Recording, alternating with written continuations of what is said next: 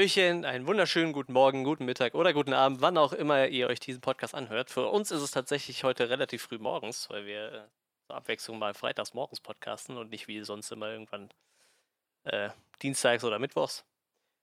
Tja, ähm, aber das äh, ändert ja nichts daran. Ihr könnt den Podcast natürlich hören, wann ihr wollt. Wir haben uns äh, für heute, mussten wir uns noch mal ein bisschen äh, was ausdenken, da ja gerade aktuell natürlich immer noch Corona-bedingt nicht viel im Kino läuft. Obwohl jetzt mein Kino tatsächlich angekündigt hat, dass sie am 2.7. aufmachen, also das Kino bei mir hier um die Ecke, und mit drei neuen Filmen starten, die tatsächlich bei denen noch nicht im Kino gelaufen sind. Was das ist, keine Ahnung. Ich habe noch nichts davon mitgekriegt. Die, heute müsste irgendwann im Laufe des Tages das Programm rauskommen. Ich bin ja, mal gespannt, was sie da noch rausgekramt haben. Es wird interessant, wie sich das jetzt macht in den nächsten Wochen. Also also es gibt wohl tatsächlich noch so ein paar Filme, die in Amerika vor der Corona-Krise noch rausgekommen sind, aber noch nicht den Sprung nach Deutschland geschafft hatten. Ja. Und ich glaube, einer davon war auch irgendein amerikanischer Film, der wird auch laufen. Den hatten sie schon mal angespoilert. Ich weiß aber gerade nicht mehr, welcher es ist. Hat mir auch nichts gesagt, wenn ich ehrlich bin. Ich weiß nur, dass sie äh, Tenet oder Tenet oder wie auch immer ähm, mhm. jetzt gerade gestern oder heute Morgen äh, quasi nochmal wieder weiter nach hinten verschoben haben, in den August jetzt. Und ähm, weil in Amerika das ja alles nur noch heftiger wird, gerade mit der Corona-Situation. Yes. Das ist.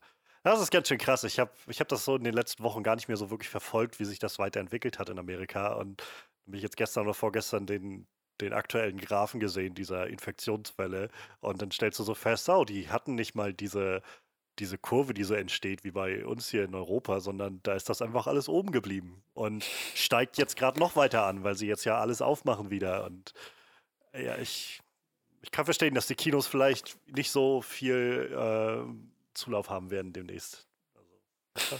Okay, ich, ich kann jetzt tatsächlich auch sagen, welche Filme es sein werden. Also das eine ist ein Film mit den Lochis, den können wir gerade getrost äh, wegschmeißen. Der andere ist der Fall Richard Javel mit äh, Sam Rockwell Ach, und hm. Kathy Bates. Keine Ahnung, wie alt der Film ist. Also der wird auf jeden Fall auch bei uns im Kino starten. Und das nächste ist auch wieder ist ein Animationsfilm, der heißt Meine Freundin Conny. Das klingt eher wie ein deutscher Animationsfilm, wenn ich ehrlich bin. also vielleicht das Einzige, was für mich interessant wäre, wäre vielleicht der Fall Richard Javel, aber keine Ahnung. Bleibt dann Damit starten ja. wir dann erstmal wieder in die Kinosaison diesen Sommer. Ich bin mal gespannt. Ja, das Autokino bei uns kam wohl auch ganz gut an, ist jetzt aber auch abgeschlossen Ende des Monats. Na super. Ja, ja, die hatten nur für einen Monat so ein Autokino gemacht mit ein paar Konzerten und, und ein bisschen Filmen. Ich muss sagen, die Leinwand war so klein, wenn du da ganz hinten gesessen hast, hast du von, mit Filmen auf jeden Fall keinen Spaß mehr. aber ich glaube, für Konzerte war das ganz nett wahrscheinlich. Naja, aber wenigstens haben wir ja noch ein paar gute Filme und große Filme, die man nachholen kann. Und ich meine, der Film, den wir heute haben, ist ja nur auch, der ist ja auch noch recht aktuell, würde ich sagen. Ja, das stimmt.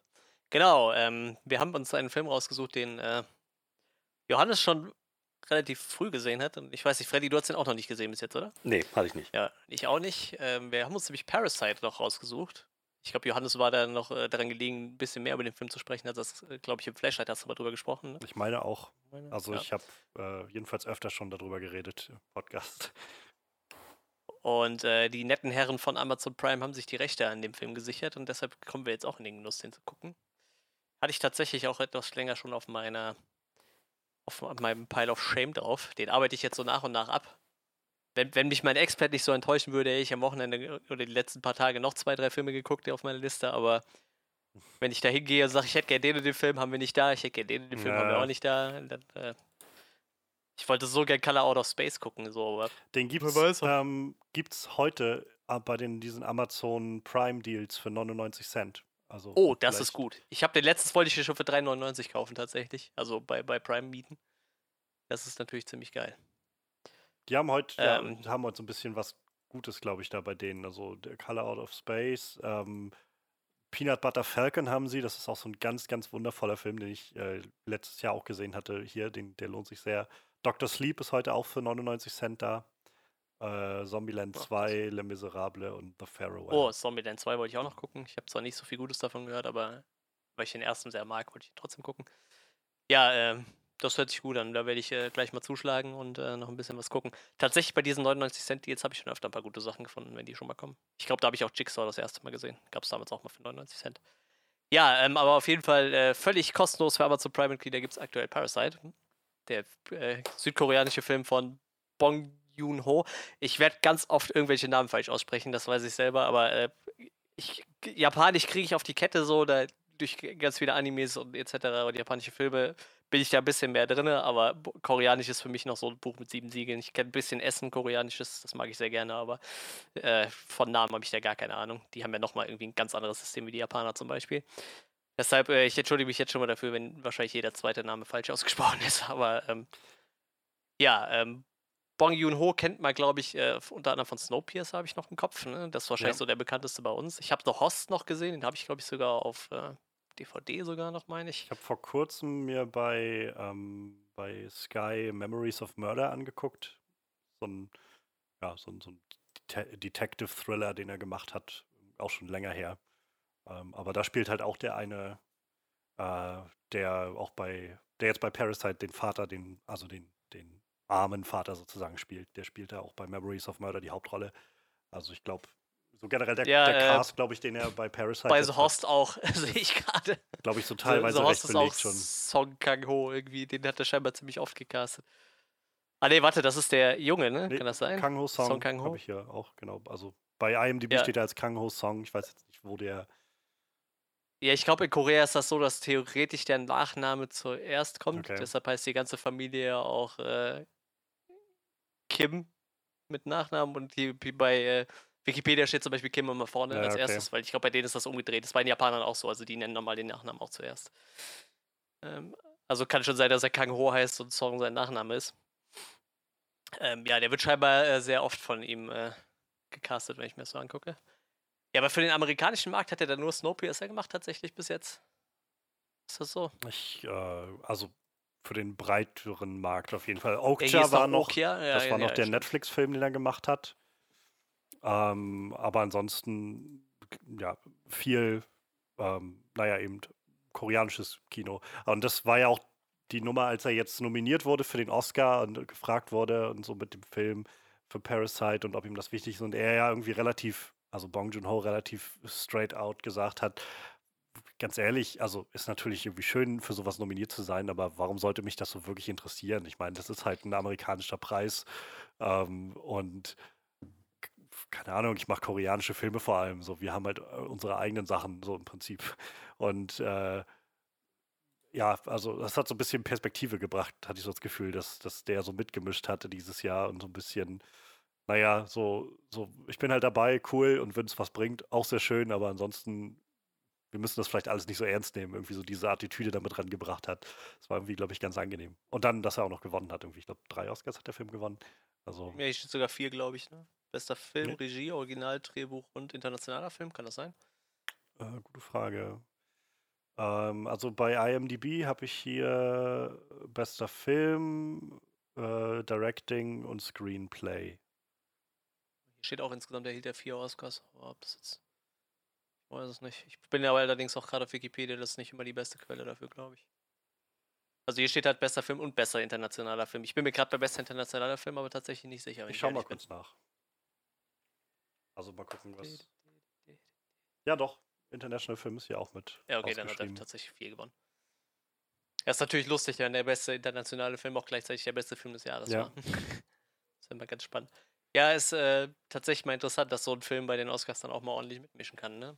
Und ich muss halt sagen, mir ist das bei dem Film auch wieder aufgefallen. Also, äh, ich glaube, Asien allgemein hat halt eigentlich ein ganz anderes äh, Ver Verständnis vom Film würde ich nicht sagen, aber so eine ganz andere Art, Filme zu machen. Ich finde, ja. so asiatische Filme neigen immer leicht zum Overacting, so, aber das gehört halt zu denen ihrem Stil irgendwie dazu. Also auch japanische Filme sind immer so ein Ticken drüber an manchen Stellen, was so ein amerikanischer Film vielleicht nicht hat, so, aber das gehört halt irgendwie zu denen ihrem Stil dazu. Und ich finde, das, bei, äh, das ist halt so wesentlich anders wie amerikanische Filme, habe ich so das Gefühl, und wie deutsche Filme halt. Es hat halt eine und, ganz, ganz eigene Ästhetik. Ja, genau das ist halt schon interessant, dass dann auch so ein Film mal wirklich so richtig berücksichtigt wird und nicht nur als äh, irgendwo bei den Nominierungen als bester internationaler Film äh, versauert.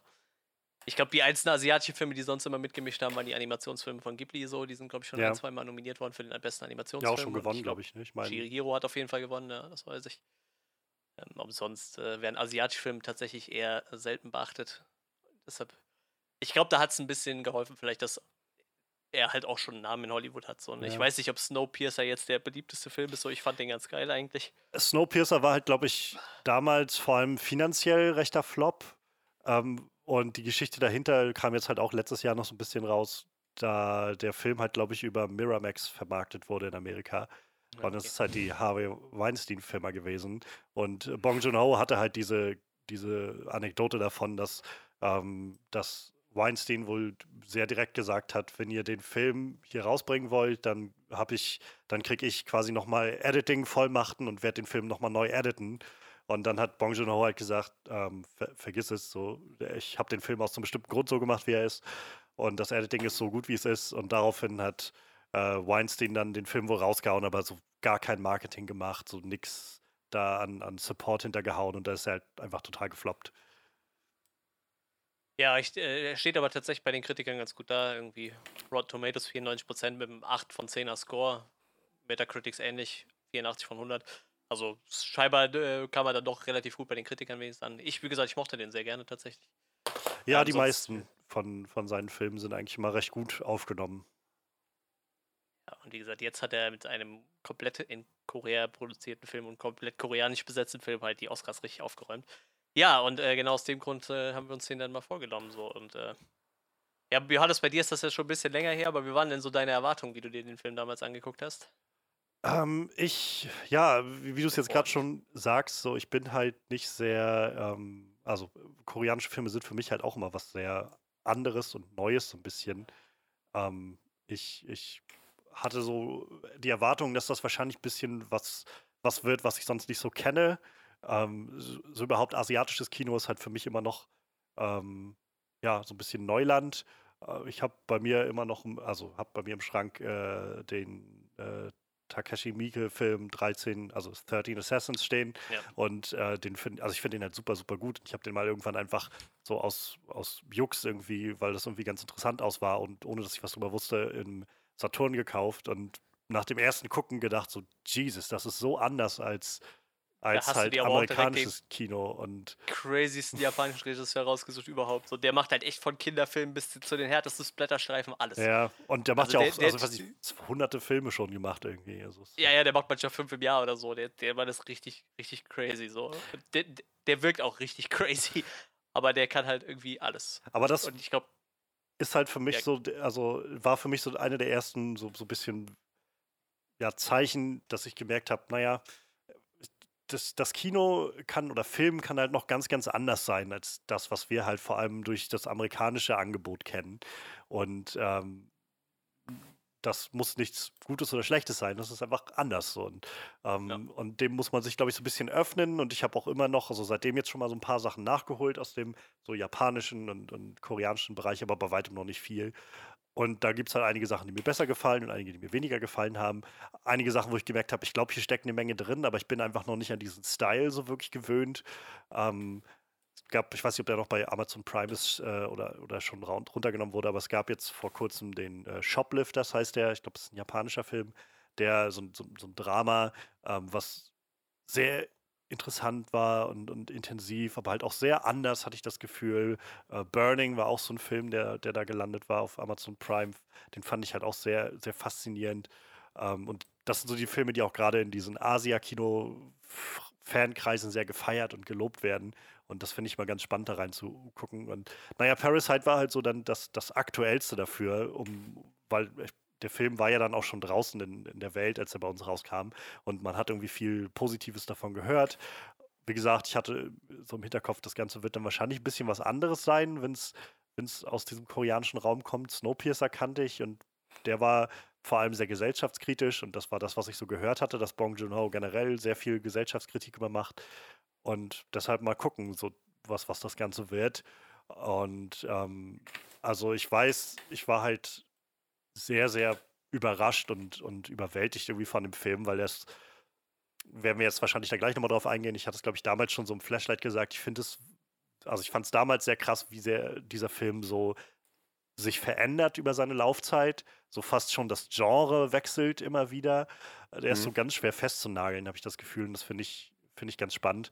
Ähm, und ich fand ihn halt damals sehr, sehr gut und ähm, habe dann jetzt aber seit der im Kino kam, den auch nicht mehr gesehen. Also ich hatte dann auch nicht mehr viel drüber nachgedacht. So, es war halt guter Film und irgendwie kamen jetzt weitere andere Filme und so und jetzt ist er dann bei Amazon Prime gelandet und ich hatte ihn dann vor zwei oder drei Tagen halt geguckt und nach den ersten 15, 20 Minuten oder so habe ich gedacht, Jesus Christ, ich habe vergessen, wie Hammer dieser Film ist. Also ich hatte noch in Erinnerung, dass ich ihn halt echt gut fand, aber ich finde, er ist halt wirklich richtig, richtig gut. Also da, da sitzt so viel in diesem Film und gerade beim zweiten Gucken fielen mir dann auch nochmal so Sachen auf, wo man, wenn man weiß, wo das Ganze hingeht, so wo, wo so verschiedene Statements drin stecken oder so und keine Ahnung, also ich finde, der Film ist halt einfach eine unfassbar runde Sache. Richtig, richtig krass. Tja, fehlt nur noch ich, ne? Ja, ich habe eigentlich auch noch nichts gesagt, aber mach mal. Okay, ähm, du hast noch nichts gesagt? Mann. Ja, also noch nichts dazu, was ich für Erwartungen hatte tatsächlich, glaube ich. Ähm, ja, also ich habe nur mitbekommen, was für ein Mega-Hype um diesen Film passiert ist. Wie er abgeräumt hat bei den Oscars, ähm, was der bei den Kritiken eingesammelt hat und ähm, halt auch, dass er irgendwo eine gewisse Kontroverse hervorgerufen hat, wegen der ganzen Debatte um ähm, internationales Kino und was das bei den Oscars ähm, ja. zu, zu, bedeuten, zu suchen hat. So, aber insgesamt hatte ich das Gefühl, dass dieser Film einen Wahnsinns-Fußabdruck hinterlassen hat. Und ich habe nie gewusst, worum es darin geht. Ich dachte nur, gut, zur heutigen gesellschaftlichen Zeit und wenn es ein internationaler Film ist, von einem internationalen Regisseur, wird es wahrscheinlich äh, irgendwie um Rassismus oder so gehen. Parasite impliziert das ja auch noch so ein bisschen. Ne? Aber ich hatte keine Ahnung. Ich hatte überhaupt keine Ahnung. Ich habe keinen keine Trailer gesehen, ich habe keine, ähm, keine Inhaltsangaben oder so, keine Reviews gelesen, gar nichts. Ähm, daher, ja, ich war, ich war ich sehr gespannt zu sehen, was jetzt dabei rausgekommen war, den, wo wir es vorgenommen haben, den jetzt im Podcast zu besprechen da war ich ziemlich schnell dabei. Ich dachte, das ist, so wie das klingt, ist das ein Must-See-Film. Hundertprozentig. Ähm, und ja, ich kann es absolut nachvollziehen. Ich bin hin und weg von diesem Film. Ich weiß nicht, ob ich. Ich, ich weiß nicht, ob ich überhaupt. Nach dem ersten Schauen war ich mir nicht sicher, ob ich überhaupt irgendwas zu bemängeln hätte, weil das so ein, mhm. so ein krass stimmiges Produkt ist. Ähm, ich warte einfach einen Podcast ab, weil ich glaube, es gibt vielleicht ein Detail, ein, zwei Details, wo ich mir nicht ganz sicher bin, aber äh, ins, insgesamt bin ich echt vom Hocker gerissen. Dieser Film ist Wahnsinn. So vom, vom Ton her, von der, vom, vom Schock her, von dem emotionalen Value, richtig krass. Ja, ähm, dann schließe ich mich noch an. Ich habe, wie gesagt, auch nur diesen Hype mitgekriegt bis jetzt. Hatte den Film halt schon länger auf meiner Liste. Wie gesagt, ich kannte bis jetzt nur Snowpiercer vom Regisseur. Ähm, sonst noch nichts. Und ich glaube, ich habe tatsächlich, ich habe halt unzählige japanische Filme gesehen. Ich äh, weiß nicht, so Battle Royale ist, glaube ich, so mein Lieblingsfilm, den habe ich bestimmt schon zehnmal gesehen. Kann man in Deutschland mittlerweile sogar offiziell legal erwerben. Der war mal, ich bin mir nicht sicher, ob sogar beschlagnahmt oder indiziert, weil der doch relativ brutal ist, aber auch sehr sozialkritisch und äh, ich, ich weiß nicht, es ist einfach ein guter Film. Also ich mag den sehr, sehr gerne. Kann ich tatsächlich jemand Herz nehmen, das hier mal anzugucken, wer irgendwie doch so gar keinen Einstieg mit japanischem Kino hat. Der kann mit dem Film eigentlich anfangen, aber wie gesagt, nicht so für zart beseitigt äh, tatsächlich. Hat halt äh, nicht zu Unrecht ein paar Jahre auf dem Index gelandet, war, ist er gelandet. Aber äh, großartiger Film. Äh, ich habe, weiß ich nicht, zehn Filme von Takeshi Miki gesehen und äh, ich mag halt echt, äh, das, was viele Leute stört, also ich kenne viele Leute, die können asiatische Filme gar nicht gucken. Zum einen gibt es äh, natürlich diese ganzen Vorurteile, dass sie die Charaktere nicht auseinanderhalten können. Ähm, ich kann das manchmal auch ein bisschen nachvollziehen tatsächlich, aber ähm, wenn man sich doch ein bisschen drauf einlässt, ist das gar nicht so schwer, wie man meinen sollte. Ähm, und wie gesagt, äh, ich habe das eigentlich schon mal erwähnt, also so asiatisches Kino steht für mich immer für so ein so eine Prise Overacting, was wahrscheinlich in einem amerikanischen Film total negativ auffallen würde, aber hier einfach ein relativ gutes Stilmittel ist. Irgendwie habe ich so das Gefühl.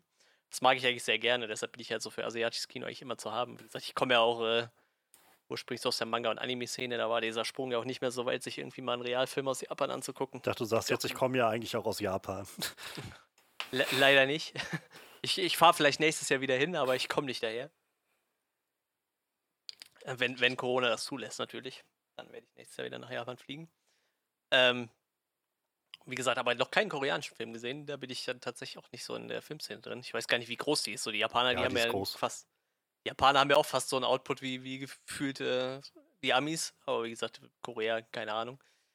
Ähm, ja, deshalb dachte, war ich da dann doch relativ gespannt und habe mich dann auch gefreut, dass er dann bei Amazon kam, weil so war das dann relativ easy, da mal dran zu kommen irgendwie, weil wie gesagt, auf der Liste hatte ich ihn schon länger stehen. Und äh, ja, ab und zu hat, äh, ich glaube, ich habe so das Gefühl, Amazon fährt halt deutlich runter mit den neuen Sachen, die die so im Monat raushauen, aber äh, dafür Einkäufe so dieses, dieses Level finde ich halt relativ hoch, was sie halten. So. Da stinkt, finde ich, so Netflix da ein bisschen gegen ab. Die haben vielleicht mehr und vielleicht auch bessere Eigenproduktionen, aber Amazon hat schon ein recht hohes Niveau, gerade an Filmen, was sie so einkaufen. Ich glaube, das liegt auch ein bisschen daran, dass die nicht so krass konkurrenzbelastet sind, irgendwie, habe ich so das Gefühl. Also ich glaube zum Beispiel, Netflix, äh, dass sich Amazon deutlich besser mit Disney steht wie Netflix, weil Amazon halt auch einfach der größte Vertriebsweg ist, ne? ja. um irgendwie Blu-rays zu verkaufen. Deshalb glaube ich halt, dass man dann auch schon mal einen Disney-Film oder so einen Marvel-Film für 99 Cent bei Amazon kaufen kann. Das ist dann eher äh, dem guten Verhältnis geschuldet, was die zwei dann irgendwie haben, wahrscheinlich. Deshalb äh, hat Amazon dann immer schon mal so ein Händchen für, für ein paar gute Filme. In diesem Monat ist es auch schon wieder so ein relativ äh, krasser Monat irgendwie mit Crawl, der jetzt kam und jetzt kommt äh, Halloween noch, der letzte diesen Monat. Ist auf jeden Fall noch einiges zu gucken. Ja, und dann habe ich mir dann äh, gedacht, gucke ich mir mal Parasite an. Wie gesagt, ich habe mich schon gefreut und äh, ich war auch echt tatsächlich umgehauen von dem Film. Also am Anfang, also als ich mal so gerafft habe, was, warum der Film Parasite heißt, so spätestens als er die dritte Person aus der Familie sich in die Familie, in die reiche Familie reingezeckt hat, ja. war mir dann auch klar, warum dieser Film Parasite heißt. Ähm, und dann nachher dieser Plot-Twist, der dann kam mit der, ähm, mit der, mit der, mit der alten Haushälterin, so, ist schon echt crazy, was in dem Film so alles passiert und wie oft der Film auch gefühlt im Ton umschlägt. Also ich, ich fand es echt großartig. Ich mag den sehr, sehr gerne tatsächlich. Und wie plötzlich auch. Ja. ja. Das ist von einer Szene auf die nächste, so quasi im, in derselben Sequenz noch, hast du das Gefühl, du bist in einem anderen Film gelandet. Ja, auf jeden Fall. Und bis zum Ende waren immer noch Szenen dabei, wo ich so dachte, wow, das ist äh, krass anders irgendwie. Oder, mhm. oder auch, da, da kommt nochmal so ein Twist rein, wo du so denkst, so, das ist vielleicht naheliegend gewesen, aber hätte ich in welchem Leben nicht drauf gekommen. So mit, mit dem Vater zum Beispiel, wo der zum Schluss gelandet ist, das war eigentlich total ja. naheliegend irgendwie, aber ich wäre im Leben nicht drauf gekommen, wenn ich es nicht gesehen hätte. Das ist schon der, schon, schon ziemlich großes Gesamtkunstwerk. So, ich weiß gerade nicht, was die Konkurrenz war bei den Oscars, aber äh, ich, ich denke, den Award als bester Film, der war schon tatsächlich verdient. Ich gucke gerade mal rein. 1917, den habe ich nicht gesehen. Der muss ja, äh, ich glaube, ihr habt den besprochen, ne? mhm. oder irgendwer hat auf jeden Fall drüber gesprochen. Ich glaube, der ist wahrscheinlich wegen seiner neuen Art der, der Kameraführung oder des Films wahrscheinlich ganz interessant. Ja, Irishman habe ich gesehen. Ich habe ganz viel davon nicht gesehen, aber ich glaube tatsächlich, Parasite hatte das wahrscheinlich schon deutlich verdient irgendwie. Es ist halt, äh, es ist halt krass, weil ich weiß, als ich den Film gesehen hatte im Kino, bin ich danach noch zu so einer, äh, so einem kleinen Partytreffen von einer Bekannten gegangen. So sehr direkt vom Kino dahin und hatte dann mich mit ein, zwei Leuten da noch unterhalten und meinte halt, ja, ich war gerade im Kino bei Parasite und die dann halt meinten, naja, ah, ich hatte irgendwie gesehen, dass der hier im Kino kommt. So, war der denn gut? Ich meinte, ja, ich war sehr gut, habe ich, sowas habe ich irgendwie noch nicht gesehen. Ah, worum geht's denn in dem Film? Und dann sitzt du halt da und denkst so, ja, worum geht's in dem Film? Wo, wo, fängst du denn an, das zu erzählen und wo hörst du vor allem auf, was zu erzählen? Weil, yeah. weil du willst ja dann auch der, der lebt, also er lebt nicht nur davon, aber gerade was den Film so großartig macht, ist, glaube ich, dass eben diese Wendungen kommen, wenn du anfängst, den zu gucken und keine Ahnung hast, was passiert. Und dann, dann läuft das einfach immer weiter und irgendwann hast du das Gefühl, jetzt verstehe ich, wo das Ganze hingeht, die ganze Familie zieht er ein und dann gibt es auf einmal, ja, zieht dir der, der Film so den Teppich unter den Füßen weg, weil auf einmal das Ganze in eine völlig andere Richtung geht und die Haushälterin zurückkommt und auf einmal wohnt da noch jemand mit im Haus und dann auf einmal wird da so ein fast schon Thriller mit so leichten Horrorelementen draus und mhm. so, das, es ist der Wahnsinn. ja, es ist vor allem, wenn du jetzt zum Beispiel sagst, ja, das ist so ein Film, da, da, da zeigt sich so eine Familie in, in eine andere Familie rein, indem die da quasi die ganzen äh, Haushaltsposten übernehmen, so, dann denkst du dir so, ja, das klingt halt eigentlich total lahm, wenn ich ehrlich bin, so. Aber man kann halt auch nicht viel mehr erzählen, weil sonst nimmt man dem Film halt echt zu viel weg, so. Also das ist halt schon, schon krass irgendwie, was, was der Film da so macht. Die Prämisse ist halt wirklich ein bisschen. Ja, das, das klingt eher nach einer Comedy als alles andere. Ja, es hat auf jeden ja. Fall auch so ein bisschen Comedy-Elemente. Und der spielt es am Anfang ja auch sehr als ja, Comedy aus, so der ja. Film. Ähm, aber die, diese Charaktere sind halt so interessant. Diese, jeder einzelne äh, jedes einzelne Mitglied dieser Familie ist halt so ein interessanter Charakter an und für sich, dass man so das Gefühl hat, wow, Mann, die, ich, ich weiß nicht, ob ich die jetzt gerade ob ich die jetzt gerade feiern soll oder als mhm. Protagonisten mhm. sehen soll oder ob ich jetzt eher ein bisschen angewidert sein sollte. Aber ich will unbedingt wissen, wie das weitergeht. So, und wie die das, wie die das weiterspinnen. Ich hatte, weiß ich noch, beim, beim ersten Gucken im Kino ganz oft Momente, vor allem in dieser ersten Hälfte, wo ich irgendwann gelacht habe und dann so kurze Zeit später gemerkt habe, oh mein Gott, ich fühle mich gerade schon schlecht, dass ich darüber gelacht habe. So, das ist so der Film spielt da irgendwie sehr, sehr gut mit mit so den eigenen Sympathien und, und so dieser mhm. Grenze, die man dann irgendwie zieht, äh, was ist richtig oder was ist falsch oder so. Und weiß ich nicht, so am Anfang, wenn sie dann, äh, wenn, wenn äh, die ersten zwei sich dann so einschleusen in die, in die Familie, dann hat man das, hatte ich noch so das Gefühl von, ja, das, das ist ja jetzt vielleicht ein bisschen unehrlich, aber irgendwie auch jetzt stört ja jetzt auch niemand so wirklich ja, oder so. so. Und, aber dann wird irgendwann der Fahrer dann rausge rausgebootet, so auch auf eine irgendwie sehr unterhaltsame Art und Weise. Aber da sitzt man dann auch später und denkt schon so, oh Mann, das ist schon ein bisschen, bisschen fies so. Aber naja, ich meine, was, was man eben machen muss, um zu überleben. Und dann wird die Haushälterin nachher so schon, naja, sehr, sehr verletzend, also physisch verletzend rausgebeutet ja. und mhm. so. Und ja, emotional auch. Ich meine, die hat ja, doch ja. da seit Jahrzehnten gearbeitet. Aber ich meine, da ging es, also sie haben ja darauf abgezielt, sie halt wirklich physisch kaputt zu machen mit ja. ihrer Allergie. So. Und dann noch zu sehen, wie sie dann noch wieder vor der Tür steht, so durchnässt und irgendwie völlig aufgedunsen und so. Das, äh, dann, da bleibt einem dann so das Lachen im, im Hals stecken, so noch im, im selben Atemzug irgendwie. Und keine Ahnung, der Film ist halt einfach, ja, also Bong Joon-ho ist, ich, ich finde das so Wahnsinn, wie der balanciert irgendwie in diesem Film, so zwischen diesen einzelnen Elementen. Das ist schon echt ein krasser Film. Ja, dann können wir ja direkt, äh, ich meine, wir sind ja gerade schon mehr oder weniger Lobeshymnen am äh, Austeilen, dann können wir ja direkt mal gucken, was uns so gut gefallen hat an dem Film, denke ich. Ich bin super gespannt zu hören, was ihr so mitgenommen habt aus dem Film. Also, ich habe jetzt das zweite Mal gesehen, aber ich freue mich jetzt auch gerade einfach, dass mal Leute sind, die den auch gesehen haben. Ich bin gespannt, was ihr zu dem Film sagt, also was ihr so daran findet, was euch besonders herausgestochen ist oder so. Also crazy finde ich es immer, wenn du halt Schauspieler gar nicht kennst. Und ich kenne faktisch keinen, obwohl ich halt Snowpiercer gesehen habe und da auch äh, Song Kang-ho mitspielt. Äh, Wen hat er da gespielt? Äh, warte, kann ich dir gleich sagen. Moment, muss ich gerade mal gucken. Auf jeden Fall war es eine von den Hauptrollen. Äh, Namgong heißt der Charakter. Das ist wahrscheinlich der, einer der wenigen äh, koreanischen Charaktere, tippe ich mal. Ne, da ist direkt noch einer unten drunter. Also sein Charakter heißt Namgong. Steht direkt nach Chris Evans als zweiter Schauspieler wird er aufgelistet, also wird es eine relativ mhm. große Rolle gewesen sein, denke ich mal. Hm, jetzt kann ich mir auf dem Schirm.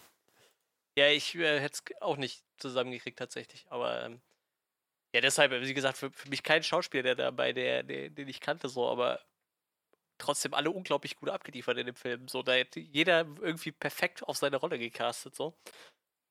Wie gesagt, das hat gerade immer, äh, finde ich das immer krass, wenn es halt so so für mich neue Schauspieler sind und die mich dann alle gerade so, so vom, vom Hocker hauen irgendwie. Finde ich immer ganz krass. Hatte ich zum Beispiel auch, wie ich das die erste Staffel Dark geguckt habe, so und mir so gemerkt habe, was wir eigentlich für schweinegute Schauspieler wir in Deutschland haben, die ich alle nicht kannte. So, da waren so viele Leute bei, die ich überhaupt nicht auf dem Schirm hatte. Und hier mhm. genau dasselbe. Wie gesagt, koreanische Filme sind mir halt eh fast komplett fremd und dann hast du da halt so einen Haufen Leute, die du, die einfach so als, als Cast total gut abliefern. Das ist halt echt krass. Fand ich richtig, richtig gut. Vor allem der ist ja auch Kenn recht ich mit groß. koreanischem Kino überhaupt nicht aus, aber nee, ich, ich, war echt, echt ziemlich, ziemlich beeindruckt, weil das, das, das hat, konnte definitiv jedem Hollywood-Streifen das Wasser reichen.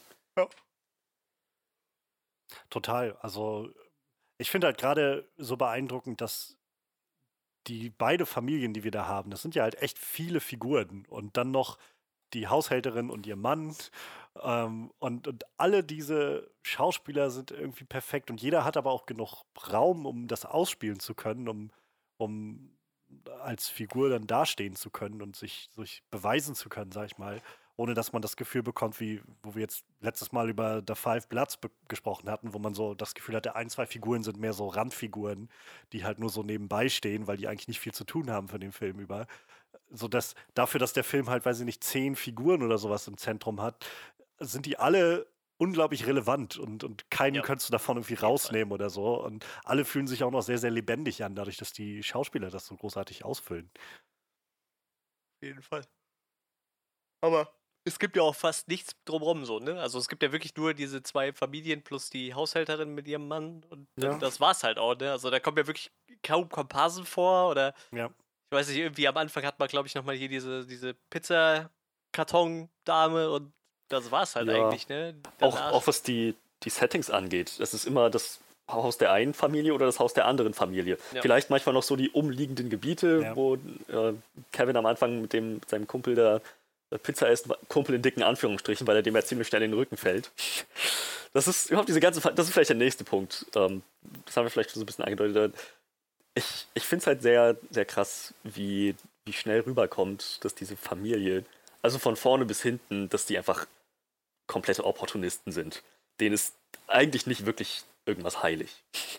Ja, das stimmt.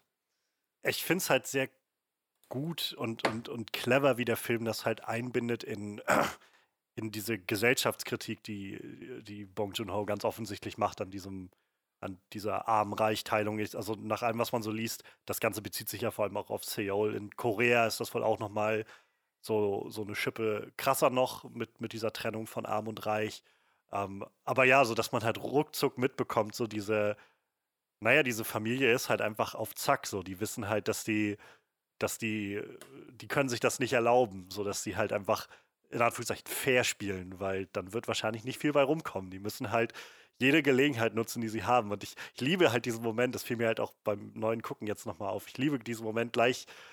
Also allein schon die Tatsache, dass, da- bei dem ersten Treffen, das, äh, das stattfindet, wo ähm, der, der Kevin, wie er dann, also ich, ich habe den Namen gerade nicht auf dem Schirm, ich habe die Namen alle gerade nicht auf dem Schirm leider, ähm, aber wie er quasi sich, sich das erste Mal trifft mit der Mutter und das dann abmacht, das Treffen, also dass, dass er dann äh, den Unterricht übernehmen wird und bei demselben Treffen noch dann zur Sprache kommt, dass, äh, dass der Sohn da irgendwie was mit Kunst machen will und es gibt diesen Moment, wo er gerade die Treppe runtergeht und das hört und dann so so für so einen Moment so ein kleines Lächeln auf sein Gesicht kommt und er die Hand vor den Mund nimmt und du siehst, in dem Moment schaltet der Plan oder, oder wird ihm klar, welche Gelegenheit sich hier bietet. Und es gibt, es ist noch beim selben Treffen, dass sofort diese Gelegenheit genutzt wird und sofort drauf eingegangen wird und das äh, ja angegangen wird, irgendwie seine Schwester dann da einzuschleusen. So. Es gibt keinen keine, keinen Raum dazwischen, noch zu sagen, beim zweiten Treffen bereitet er das vor Mhm. oder sowas, sondern so jede Gelegenheit muss genutzt werden, von vorne bis hinten. Und seine Schwester ja ähnlich. Die hat, ohne irgendwas abzusprechen, sofort dem, äh, dem Fahrer gleich de, den Slip da mit in, ins Auto geworfen und so. Und kann ich ich finde das so Beim großartig. ersten Mal, ja, sofort. Und halt auch, ähm, wie, na, was, was wollte ich sagen? Ich wollte noch irgendwas zu, dem, zu diesem Opportunismus ähm, sagen. Okay, ich, ich, hab's, ich, hab's, ich hab's vergessen. Mach erst mal weiter. Es fällt mir gleich wieder ein. Ja, also das, ich finde, das ist halt ziemlich, ziemlich gut getroffen und ich, ich finde, also das ist halt diese, diese sozialkritische Ebene, die in dem Film immer reicher und reichhaltiger wird, je weiter der voranschreitet. Wenn nachher dann rauskommt, dass die andere Haushälterin halt eigentlich ähnlich dasteht wie die anderen auch. So, die hat sich auch irgendwie in diese, in diese Position gebracht und aber äh, nutzt das mehr oder weniger für ihr eigenes Interesse, indem sie ihren Mann da unten ähm, beherbergt und durchfüttert, der äh, genau wie die anderen auch äh, nichts nix draußen hat in der Welt und eigentlich nur kaputt gehen kann da dran. Und ich auch sehr, also ich finde, das ist so ein, so ein symbolträchtiger Moment, wenn ähm, sie, äh, also die Mutter halt die, die das dann rausfindet mit äh, der Haushälterin und ihrem Mann und mit denen redet und die Haushälterin meint so von wegen, Schwester, wir müssen uns doch zusammenhalten und so. Und ähm, sie dann meinte, ich bin, bin nicht deine Schwester, so wir sind nicht gleich und so. Und in dem Moment dann aber, wo ihre Familie die Treppe runterfällt und sich das Blatt Mhm. wendet, springt die halt aber auch sofort um auf ein so, Schwester. jetzt, jetzt seid ihr am, jetzt seid ihr am Arsch so ungefähr. Und keine Ahnung, ich finde, das ist so eine starke Herausarbeitung von diesem, wenn, wenn du halt arm bist, hast du keinen Raum dafür. Und ich, das sagte ja selbst die Mutter nachher so, wenn ich so reich wäre wie die Familie Park, dann, dann könnte ich mir auch leisten, ähm, freundlich und nett zu sein. Das kann ich mir Ja. aber nicht leisten, weil wir halt einfach nichts haben. Und ich meine, das Beste, oder also finde ich dann, was die, die ganze Parasite-Thematik, also wortwörtlich irgendwie noch auf die Spitze treibt, ist halt, finde ich, zum Schluss dann noch so ein bisschen den Bogen umzudrehen und, und so die Frage in den Raum zu stellen, sind nicht vielleicht auch die Parks die Parasiten, die einfach glauben, sie können einfach auf alles Geld werfen, was ihnen gefällt und damit irgendwie alle Probleme aus der Welt schaffen, ähm, während die eine Familie durch einen Gewitter irgendwie ihre, ihre Bleibe verliert und in einem in, äh, so, so einem Auffanglager liegt mit tausend anderen Leuten, ähm, ist die andere Familie so, ach, was war doch ein netter, netter kleiner Regensturm, wir sind mal wieder nach Hause Mhm. und können jetzt gleich am nächsten Tag eine fette Party machen und dann halt noch diese, so sich darüber aufregen, dass die armen Leute quasi alle stinken und so. Keine Ahnung, also ich, ich finde das sehr, ich finde das einfach sehr reichhaltig, dieser Film. Und, und gerade beim zweiten Gucken fiel mir halt noch so viel mehr auf, wie einfach kein Moment in diesem Film verschwendet ist. So alles steht im Kontext dieser, dieser, dieses großen Narrativs und ist darauf eingebaut, wodurch dieser Film halt auch so ein unfassbares Pacing hat, weil er einfach keine verschwendete Sekunde drin hat. Großartig, also ist halt, ja, Ja, ist einfach tatsächlich richtig ist Parasite als. Titel auch echt gut gewählt, ne? Ja. Was Ja. man zurückblickt. Ich weiß ja nicht, ob, äh, ob quasi der koreanische Titel auch äh, Parasit heißt, dann übersetzt. Gi- Gi- Gute Frage. Gi- Gisenkyung. Ich kann kein Koreanisch. Ich kann absolut kein Koreanisch. Kenne kein Wort Koreanisch. Ach ja. Ja. Äh, achso, mir ist aber noch eingefallen, was ich sagen wollte. Ich fand halt auch, ähm, hatte ich vorhin schon mal gesagt, die Art und Weise, wie die verschiedenen wie, wie unterschiedlich dieser, jeder einzelne Kopf dieser Familie tickt. Ähm, bei Kevin hatte man auch noch gemerkt, dass er ziemlich großen Respekt hatte am Anfang noch und vorsichtig war und ähm, sich die, die Gunst der Mutter noch erspielen wollte, um, um sich zu beweisen. So, und sehr, sehr zurückhaltend, sehr höflich war. Und Seine Schwester hat halt eine ganz andere Herangehensweise. Die hat von vornherein gesagt, verlassen Sie bitte den Raum, Ja. ich mache das hier nur, unter, über, nur Ja. zu meinen Bedingungen oder gar nicht. Das, das, das finde ich so krass, dass da an, an so viel gedacht wurde. So jeder, jeder Kopf der Familie tickt halt ein bisschen anders. Also ich, es ist, glaube ich, einer meiner, also auf jeden Fall für mich der witzigste Moment, glaube ich, in dem ganzen Film, wie sie dann im Anschluss sitzen und die, dieses erste Gehalt verprassen und sie halt, und er, also äh, ich habe hier bei, bei Wikipedia stehen die Namen nochmal, Kim Kitek hieß er nämlich, der, der junge Kitek. Ähm, wie er nämlich sie dann gefragt hat, was da passiert ist und sie meinte, du, ich habe einfach irgendwas gelabert von, von der ersten Klasse und so und dann fängt die einfach an zu heulen. und ich kann an diese Art und Weise, wie sie das rübergebracht hat, ich, ich, ich finde es der witzigste Moment im ganzen Film, so diese, diese Art und Weise, wie die Mutter auch so sehr, die Parkmutter so sehr naiv und blauäugig ist und so diese, diese Vorstellung von, oh, mein armes Kind und alles ist so grausam und, und äh, überall musste die Therapie und er ist auch so ein kunstbegabtes Kind und so weiter. Und, ähm, und dann darauf, das so gepaart zu haben mit äh, der Kim Jung, die einfach sagt, so, fängt die einfach an zu heulen, so was soll ich sagen. Bisschen improvisiert und dann ging das so. Keine Ahnung. Man hat aber auch schon währenddessen gemerkt, so, wo sie meinte, sehen Sie das hier unten rechts? Ja. Das ist die Schizophreniezone. Also, okay, alles klar. Ja, genau. Ich habe was von Kunsttherapie gegoogelt und den Rest dann irgendwie improvisiert. Und, und da- da- wieder das ist so eine, so eine klare Aussage irgendwie in dem Film. So, die Reichen haben letztendlich gar keine Ahnung, was davon, was, was da vor sich Mhm. geht. So, sie sind einfach nur für diese Statussymbole offen, die, die da irgendwie mit reinkommen. So, ich kann mir einen Lehrer, einen Privatlehrer leisten und einen Kunstthera äh, Kunsttherapeuten für meinen Sohn. Und mein Sohn spielt mit äh, diesen ganzen teuren Indianerspielsachen aus Amerika und so diese, keine Ahnung, es hat so viel Status und es ist irgendwie sehr spannend zu sehen, wie die Familie Kim halt versucht, so diesen Status mit einzunehmen. Also auch äh, gerade der, der Kim Ki-Tek ist ja äh, so dargestellt, dass er irgendwie von Anfang an versucht, irgendwie in diese Position zu kommen. Ähm, und dann, weiß ich nicht, es, es dauert ja nicht lang, bis er dann mit der, mit der Tochter von den Parks Mhm. zusammen ist und im Prinzip eins zu eins dasselbe sagt wie sein reicher Freund, der ihm diesen Job verschafft hat. ich glaube, wir haben aber gerade einen Namendreher drin, ne? Du meintest Kim Ki-Tek wäre der Sohn, ne? Das ist aber der Vater. Ach so, stimmt, ja. Ki Ähm, Kivo ist der Sohn. Der Kevin quasi. Kevin, ja. Ja, Ich nenne ihn einfach immer Kevin. Kevin Genau. und Jessica. Kivo. Ja, also fand ich, fand ich sehr, sehr, sehr, sehr krass. Also da, da steckt irgendwie so viel drin in dem ganzen Ding. Fiel mir auch beim zweiten Schauen, dann, wenn ich auch, also nachdem ich wusste, wo es hingeht, dann nochmal auf. Ähm, Gerade am Anfang, wo ihm sein Kumpel diesen Job verschafft, ähm, meint er halt so von wegen, äh, warum, warum wendest du dich nicht an deine Studienfreunde oder sowas? Und er meinte irgendwie, ach, diese, diese ganzen reichen Typen und sowas, die würden sich da doch drauf stürzen, so ungefähr. Aber dir vertraue ich, wo ich beim zweiten Mal gucken, mit dem Kontext von dem, worum es in dem Film geht, viel mehr das Gefühl hatte von, der Typ hat auch ganz klar gedacht, dieses arme Schwein hier wird niemals was anfangen können mit so einer Reichen. Ja. So, diese soziale Mobilität existiert nicht. Deshalb, ich glaube nicht, dass er gedacht hat, ich, äh, ich vertraue ihm genug, sondern einfach zu sagen, es ist ja einfach keine Gefahr, dass dieser arme, dieser arme Penner quasi mit der da oben irgendwas anfangen kann. Ja, also krass. Einfach, wie gesagt, ganz, ganz viel drin in diesem Film.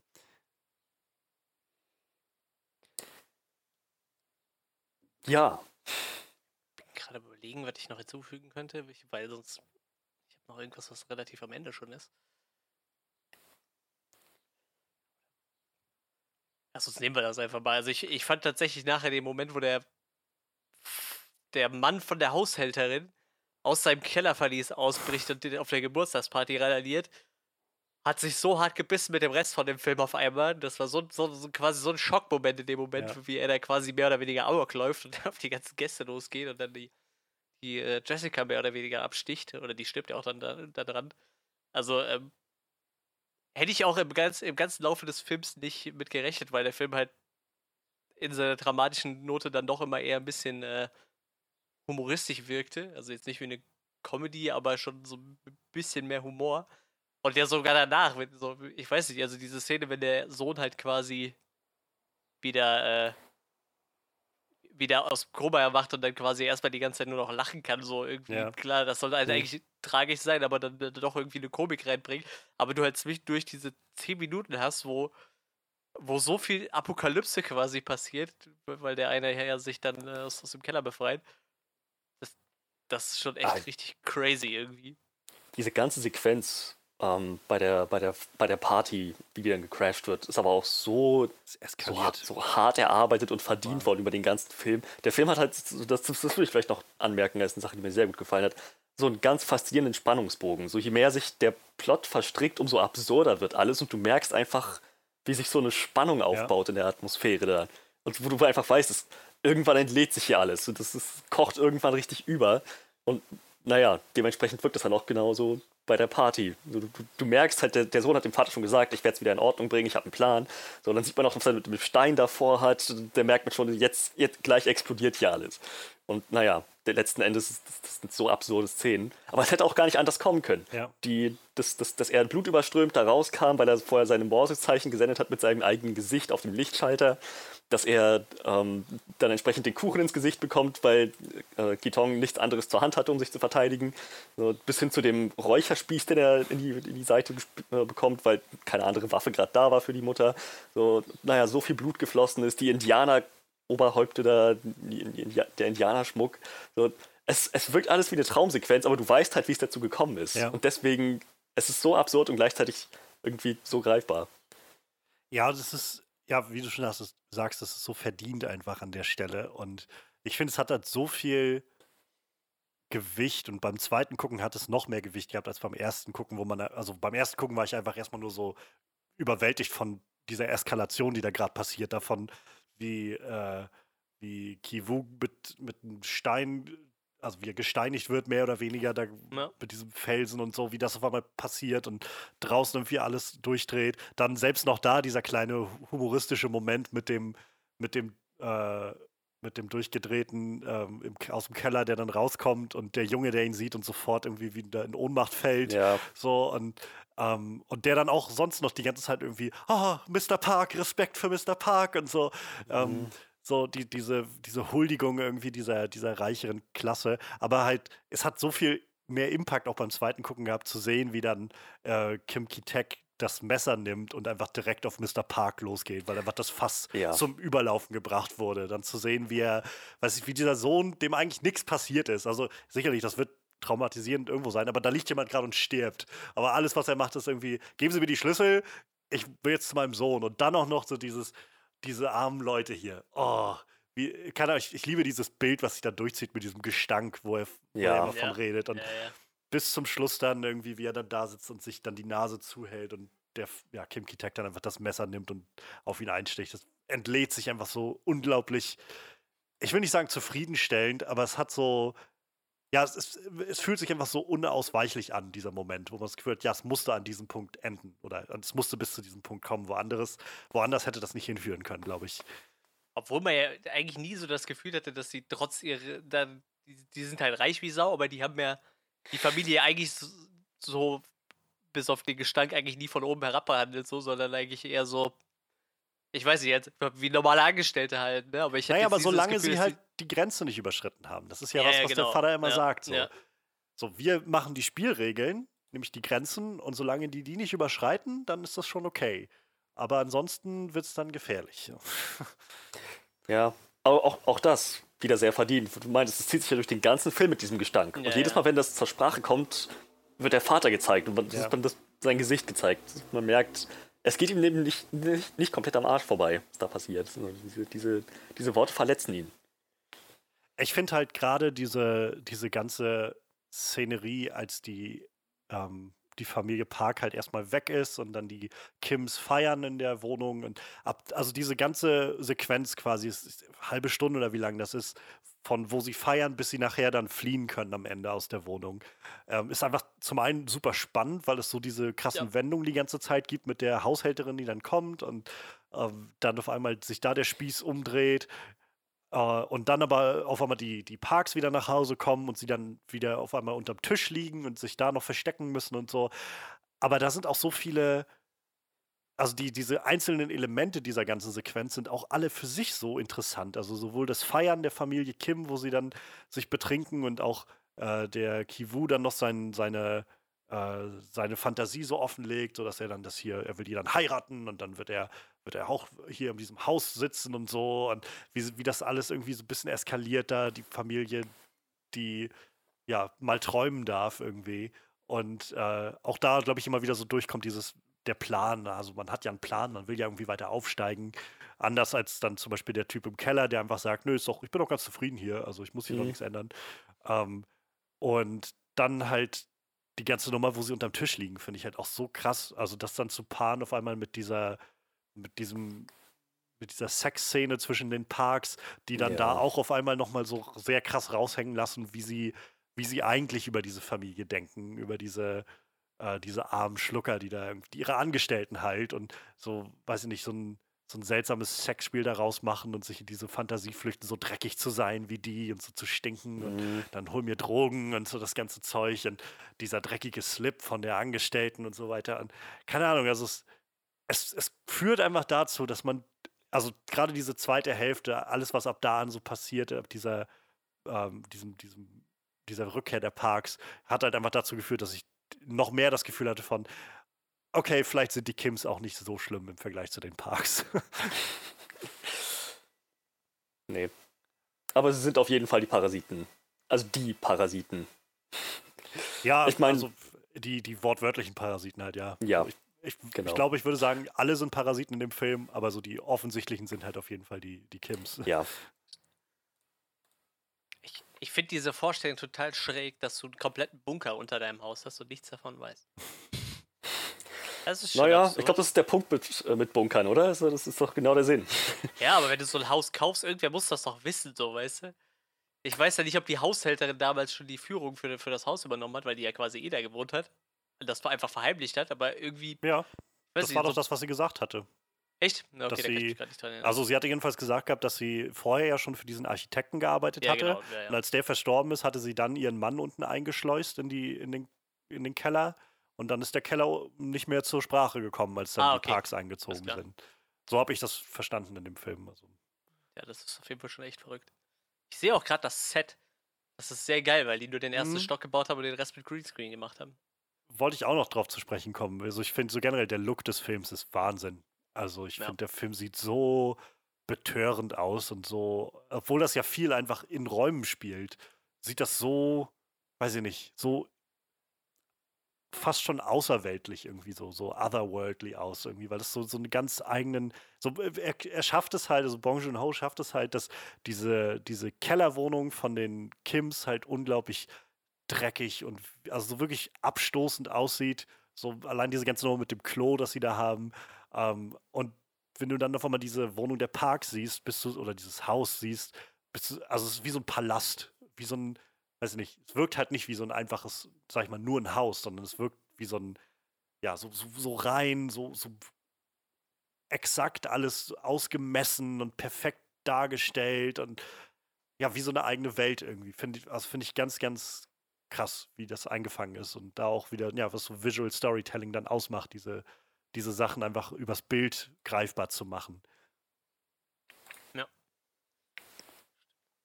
Und ja, also das fand ich halt ganz spannend, dass sie halt, ähm, weil wir in den letzten Wochen immer mal wieder über so Practical Effects und CGI und so gesprochen haben. So viel, also gerade dieser, dieser Shot, wo die Familie äh, Park dann weg ist und die Kims draußen im Garten sitzen, die Mutter spielt oder wirft dann, glaube ich, so mit so einem Hammer irgendwie, macht so Hammerwerfen da im Garten. Ähm, da sieht man halt dieses Haus im Hintergrund und das ist sowas, wo wahrscheinlich niemand auf die Idee kommen würde, dass das CGI ist, also Ja, das, die ganze ja. obere Etage und so weiter. Aber ja, es ist halt einfach so eine sehr, sehr gute Kombination von, von CGI und Practical Effects. Also ich glaube, das Haus ist komplett eigentlich sonst nur Sets, die sie gebaut haben und der Rest ist dann aufgefüllt. Aber es, es füllt sich halt, also es passt. Ja, ist halt total krass, vor allem, dass man dann wirklich das nicht darstellt irgendwie. Ne? Also, ich meine, das wäre jetzt wahrscheinlich kein Problem gewesen, bei der Außenaufnahme oben noch so als Kulisse den Stock draufzusetzen. Das muss ja nicht gefüllt sein, theoretisch, ne? Aber man hat sich ja bewusst dazu entschieden, nur den ersten Stock quasi dahin zu stellen und den Rest einfach mit dem Greenscreen zu machen. Das ist halt schon echt krass. Und wie gesagt, wenn ich das Bild jetzt nicht gesehen hätte, wäre mir das noch nicht aufgefallen, glaube ich. Aber ich Ja, glaube, ja. weil es halt auch so eine Szene ist, wo du einfach nicht drauf achtest, so. Weil du denkst ja eher, irgendwas anderes ist CGI, anstatt dass du halt noch so einen zweiten Stock auf dem Haus setzt oder so. Das ist halt irgendwie total absurd. Aber Das wäre mir überhaupt nicht aufgefallen. kein bisschen. Wie gesagt, ich habe auch nur dieses Bild gesehen von, von dieser Szene, wo die im Garten sitzen und halt einfach oben mit so Bluescreen draufgesetzt ist auf das Haus. Ja, das ist schon echt abgefahren auf jeden Fall. Ja, und Ich glaube, ich, glaub, ich würde trotzdem nochmal insbesondere hervorheben, wie der Film, also dass, dass es mir sehr gut gefallen hat und sehr positiv aufgefallen ist, wie der, wie der Film es schafft. Ich meine, er ist nur knapp über zwei Stunden lang, ne? Hm? Ähm, wie, wie lang war, ähm, äh, na, der, der, den wir zuletzt besprochen hatten, Netflix? Genau, wie lang war Ich der? glaube, 2 Stunden 25 oder so. 2 Stunden 20, irgendwie so in dem Dreh. Ja. Ähm, wir hatten jetzt hier zwei Familien. Und ich habe nicht das Gefühl, dass irgendein, irgendeiner dieser Charaktere, irgendeines dieser Familienmitglieder zu kurz gekommen wäre. Ja. Hm? Weder von der Park-Familie noch von der Kim-Familie. Also der, der, kleine Sohn vielleicht, aber ich habe das Gefühl, je- jeder einzelne von denen hatte, hatte genau die, das, die richtige Menge an Screentime, um, um zu wissen, wie die ticken und wer die sind. Ja. Mutter, Tochter, alle. Weil sie auch einfach viel als, als so ein Organismus funktionieren. Also und man die dann auch so gut kennenlernen kann, alle. Ja. Aber ja, es ist halt ist sehr gut einfach ausbalanciert alles. Und wie gesagt, dazu dann noch die Haushälterin und ihr Mann. Ähm, der im Deutschen, der, der Mann, mal wieder von Markus Off gesprochen wird. Ich liebe Ich den. hab's mir fast gedacht. Ich finde den so toll, den, den Synchronsprecher. Liegt wahrscheinlich daran, dass ich einfach sehr lange The Mentalist geguckt habe und der da immer den, den Simon Baker synchronisiert hat, den Mentalist. Und Er hat auch Jack Sparrow Ja, synchronisiert bis Teil in 3. den, genau, in den ersten drei Filmen. Ähm, keine Ahnung, ich mag den sehr, sehr gerne und so bekannt, also die Story dahinter, ich weiß nicht, ob das vielleicht schon bekannt ist oder nicht, aber dass er nach den Jack Sparrow, also nach den Pirates of the Caribbean Filmen sehr sich mit Disney angelegt hat, weil er doch irgendwie ein größeres Gehalt haben wollte für die Rolle, die er da gespielt hat und dann Disney ihn ab da irgendwie mehr oder weniger auf die Blacklist gesetzt hat und jetzt kriegt er halt kaum noch Synchronjobs und landet dann eher, glaube ich, immer in so kleineren Produktionen oder eben ausländischen Sachen. Und keine Ahnung, ich, also ich fand das sehr schön, den da zu hören. Generell, ich finde die Synchronisation ist ziemlich, ziemlich gut geraten in dem Film. Ja. Stimmt. Der Synchronsprecher von dem Kevin ist auch recht bekannt, glaube ich, ne? Ja, der, also kam mir auch bekannt Felder vor. steht hier. Ich gucke gerade mal, was der sonst macht. Ah, Rupert Grint, Harry Potter. Ja. Hm. Auf jeden Fall. Taylor Lautner, das ist, glaube ich, der Vampir. Ja, äh, das ist der Werwolf aus, genau, ähm, ja. Twilight. Brandon Twites, sagt mir gerade gar nichts. Ah, Henry Turner in Pirates of the Caribbean in Salazar's Rache. Wer ist Henry Turner? Das Weiß war der Sohn, glaube ich. Also rate ich jetzt mal vom Namen her, das wird wohl der Ja, Sohn ja, gewesen sein. Ja, das sind so die großen Sachen, die er gemacht hat. Ein paar Animes noch. Videospiele vielleicht noch. Ron Weasley, egal. Naja. Ja, ich meine, so deutsche Synchronsprecher oder Synchronsprecher insgesamt sind ja meistens auf mehreren Plattformen Ja, gleichzeitig aber dann Rupert Grint ist wahrscheinlich so das Größte, ne? Also den spricht er auch außerhalb von Harry Potter scheinbar immer. Also ist wahrscheinlich sein Stammsprecher so. der von Kim Ki-Tek war halt auch recht bekannt. Das ist also der Stefan ist ja. Der, der sonst Jackie Chan auch immer ganz viel gemacht hat und so. Ja, ähm, ja also fand, fand ich ziemlich, ziemlich gut, die, die Synchronisation. Aber gerade, wie gesagt, Markus Off habe ich einfach mal sehr, sehr positiv in, in Erinnerung und ich genieße den irgendwie mal sehr. Und gerade auch in so einer verrückten Rolle wie hier von dem äh, Gyun Sei heißt der, glaube ich, äh, der Mann, fand ich halt einfach sehr geil, weil der sowas so da das auch nochmal raushängen lassen konnte, irgendwie, wie er da, da unten dann so manisch irgendwie in diesem Keller sitzt und, und so vor sich hin fantasiert, so ganz offensichtlich irgendwie den Verstand verloren hat in den letzten 10, 15 Jahren oder wie lange der da unten jetzt schon war. Ähm, fand ich, fand ich ganz, ganz toll. Mir fiel gerade noch eine, was zu äh, Flug der Karibik ein. Ähm, ich habe irgendwann ein Interview mit, äh, mit Johnny Depps Stammsprecher, mit äh, David Nathan gesehen, äh, wo er darüber spricht, warum er da Johnny Depp nicht gesprochen hat. Das war ziemlich äh, abgefahren. Äh, er hat den kompletten ersten Film eingesprochen gehabt. Dann kam eine Amerikanerin von Disney, die den Film abnehmen sollte. Die hat sich den Film angeguckt, hat gesagt, ist okay, nehmen wir so. Alle sind nach Hause gegangen. Irgendwann kam die E-Mail. Ja, die hat gesagt, wir müssen den Jack Sparrow komplett nochmal neu machen. Der hat das nicht gefallen, also nachdem die schon wieder weg war.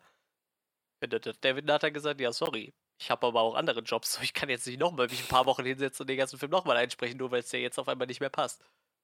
Ja, dann musst du die Rolle halt abgeben, ne? Weil der hat es nicht gefallen, also muss das alles nochmal gemacht werden.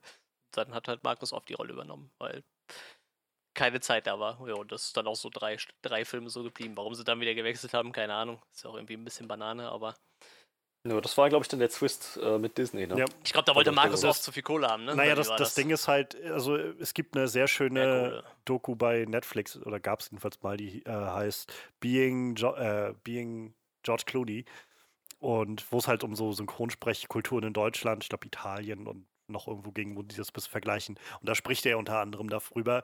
Und also nach seiner Aussage ist es halt so gewesen, dass ähm, ich glaube, in Deutschland ist wohl relativ üblich ist, dass du halt so einen so Standardvertrag irgendwie hast für Synchronsprecher und ähm, die dann ausgezahlt werden. Ähm, also kriegen halt irgendwie so ein, so ein abgemachtes Gehalt irgendwie ausgezahlt. Und das war wohl auch bei Pirates of the Caribbean dann der Fall mit Markus Off. Aber ähm, es gibt wohl so die, den Präzedenzfall und die, ähm, ja, so die Herangehensweise, dass man sagen kann, wenn das Ganze auf einmal enorm viel mehr einspielt, als man damit gerechnet hatte, dann steht es dem, dem Synchronsprecher auch irgendwo zu, noch mehr zu kriegen, als weiß ich nicht, weiß ich nicht, 1000 Euro dafür oder sowas. Dafür, dass er irgendwie einen Film einspricht, der auf einmal mehrere Millionen in Deutschland dann einspielt oder sowas und weltweit dann, wer weiß wie viel. Und das war halt nur der Fall. Also ich glaube, bei Pirates of the Caribbean, bei dem ersten Film, hat halt niemand damit gerechnet, dass das halt so ein Phänomen ja, wird. Ja. Und dann ist er halt so durch die Decke gegangen und er hatte dann auch noch einen Vertrag für irgendwie zwei weitere oder so und hat dann aber gesagt, ja gut, wenn ich jetzt aber weitermachen will, also dann, es tut mir leid, ich würde das jetzt auch gerne nochmal nachverhandeln, was wir jetzt für die ersten Filme hatten, denn ihr habt mir dann einen Deal gegeben unter der, unter der, der Annahme, dass das Ganze halt ja, so ein mittelgroßer Hit irgendwie wird. Jetzt ist das ein massiver Hit geworden und irgendwie habe ich das Gefühl, dass ich daran nicht, nicht angemessen irgendwie äh, ja, ausgezahlt werde. Und da hat Disney dann ja nicht lange irgendwie mit sich fackeln lassen und einfach so die Klagen irgendwie, glaube ich, lange rausgezögert und dann irgendwann gesagt, so, jetzt reicht's, du fliegst und wir holen uns wen Neues und äh, bei uns kriegst du sowieso keinen Job mehr. Und äh, naja, ich, ich glaube, Markus Off hat halt immer viel gesagt davon, dass er naja, also ihm war schon klar, dass er da wahrscheinlich nicht gewinnen wird, aber es ging dann auch irgendwie darum, so, so ein Zeichen für die Synchronsprecher zu setzen in Deutschland, weil das scheint generelles Problem, Problem zu sein in Deutschland, dass Synchronsprecher einfach viel, viel, viel zu wenig Geld und äh, ja, Aufmerksamkeit, Achtsamkeit dafür bekommen, was sie da eigentlich machen. Ja, ist auf jeden Fall irgendwie alles immer ein bisschen spannend und ich, ich muss sagen, für Fans ist sowas immer zum Kotzen. Also ganz im Ernst, äh, normalerweise mag ich halt äh, David Nathan, aber als ich dann gehört habe, okay, Markus Off hat den Job übernommen und er hat das gut gemacht, dann nach dem vierten Film zu, zu wechseln, so mhm. äh, ganz im Ernst, es beißt sich einfach. Vor allem, da ich, ich habe die letztens noch mal alle hintereinander weggeguckt, so die ersten fünf, äh, die fünf Filme. Und äh, es beißt sich einfach richtig krass, wenn du vom dritten auf den vierten wechselst und die Stimme wechselt. Ne? Ja. Obwohl man halt David Nathan. Es wäre was anderes gewesen, wenn man von vornherein David Nathan gelassen ja, genau. hätte. Oder halt, wenn man Markus oft dann einfach gesagt hätte, okay, komm, da müssen wir halt ein bisschen äh, Bisschen Dann zahlen wir dir mehr Geld. Ja. Was von der Welt leben wir denn, dass du das realistisch hältst? Ja, ich weiß nicht. Also irgendwie. Nee, nee, Es gibt nee. eine Grenze, Manuel. Und wenn die überschritten wird, dann. Das war super Überleitung zurück zum Film. Das war noch so ein Ding, die Grenze. Diese, diese symbolische Grenze, die anscheinend wirklich nur in den Köpfen dieser Leute existiert, von, von, den, von den Reichen zu den Armen. Und halt dann zu sehen, wie die, die tatsächliche physische Grenze aussieht äh, bei dem Regensturm, wo die, Ja. die, die Kim-Familie es mit Ach und Krach geschafft hat, aus der Villa zu entkommen, aus dem Anwesen zu entkommen. Und dann einfach die, den, den Hügel runter, eine Treppe runter, noch eine Treppe runter und die Wassermassen stauten sich immer weiter. Halt wirklich die Stadt runter bis zur untersten Ebene, wo das Wasser nicht mehr abfließen konnte. Das, war, das ist so eine Szene, die sich, glaube ich, das ist so elementar ist für diesen Film. So richtig, so ein Aushängeschild für diesen Film. Es ist halt richtig einprägen. dahinter so dieses Konzept allein schon. Das ist wieder sowas, wo ich denke, es ist so clever, diese Herangehensweise allein schon zu sagen, die Armen sind halt, wohnen im Keller, im tiefsten Geschoss, Mhm. ganz unten im Dreck und die Reichen wohnen halt auf dem Berg obendrauf, auf, in ihrem Schloss, was sie da oben stehen haben. Und jedes Mal, wenn wir sehen, wie die Armen im, im Prinzip da hochgehen in, zum Schloss, sieht, sieht man immer, wie sie diesen, diese äh, Straße mit dieser hohen Neigung irgendwie hochgehen und so angestrengt irgendwie Treppen steigen müssen und so. Ist halt, er steckt so viel Gedanke irgendwie dahinter, so viel Intention in all diesen Elementen. Und das kann auch, ich bewundere das immer wieder, wenn ich das sehe, dass ein Regisseur das so durchdacht hat von vorne bis hinten. So der, also ich glaube, äh, Bong Joon-ho hat ja auch quasi dann sich daran gemacht, die ganzen äh, so die, die Vorlagen für die Kamera zu zeichnen und so, dass man weiß, wie die Einstellungen alle aussehen sollen und so, weil er halt genau Vorstellungen davon hatte. Und ist halt einfach so ein unglaublich, unglaublich, ja, durchdachter Typ. Finde ich, finde ich ganz, ganz krass. Und äh, ja, diese, diese ganze Nummer mit dem, äh, keine Ahnung, diese S, diese, das so als Schlusspunkt zu setzen, wie sie, oder so als ersten großen Höhepunkt, den der Film hat, wie da einfach die Wohnung quasi bis zur Brust mit Wasser gefüllt ist und dann die äh, Ki Jung irgendwie auf diesem Klo sitzt, wo einfach alles rausspritzt die ganze Zeit und man dann zeitgleich immer diese Cuts hat zu der Parkfamilie, die einfach sich gerade Mhm. oben schlafen legt und wie alles schön macht und so. Das es, es zimmert so richtig rein emotional dieser ganze Moment. Mir fällt gerade ein, wo du das erwähnt hast. Wie abgefahren ist denn bitte dieses Klo? Dieses Klo, wo du das Treppen hochgehen musst und dann quasi auf, mehr oder weniger wie auf der Fensterbank sitzt. Das ist ja super schräg, sowas habe ich noch nie gesehen. Finde ich total abgefahren. Das ist mir direkt beim ersten Mal so aufgeregt. Warte, warte, was war das? Ich Was bin mir nicht ganz sicher, aber ich meine mich zu erinnern, gelesen zu haben, damals, als der Film rauskam, dass es das auch nicht wirklich gibt in Korea, sondern äh, also das wohl extra gebaut wurde, weil Bong Joon-ho sich das, das irgendwie äh, interessant oder gut fand, diese Vorstellung Ich, davon. ich war die ganze Zeit im Überlegen, ob das irgendwas mit, mit äh, Grundwasserspiegel zu tun hat oder so, oder mit, mit äh, Kanalisation, weil die ja doch relativ tief sitzen in ihrer Bude. Dass du dann vielleicht nicht so tief runtergehen kannst, weil du irgendwie so da- das Abwasser nicht mehr wegkriegst oder so, dass es deshalb hochgebaut war. Ir irgendwie so kam mir das so ein bisschen vor. Also deshalb, ich habe das jetzt gar nicht so krass hinterfragt, ob es das wirklich gibt, aber ich finde das einfach total abgefahren, Ja. dass du halt so ein paar Ja, ja. Stufen hochklettern musst für Klo. Ja, ist das schon abgefahren. Ein Hoch auf das großartige Wi-Fi. Ja. Oh ja, das auch noch. Das, das ist halt Aber das, der Film auch, fängt auch halt das schon, sie zwacken das Wi-Fi von ihrer Nachbarin über ihnen ab. Die Schmarotzern von Anfang Ja, ja. an fällt mir gerade auf. Ja, ja. Das ist halt der, der Anfang des Films. Sie sitzen da und, und suchen halt das WLAN irgendwie vom Café einmal drüber. Ist so.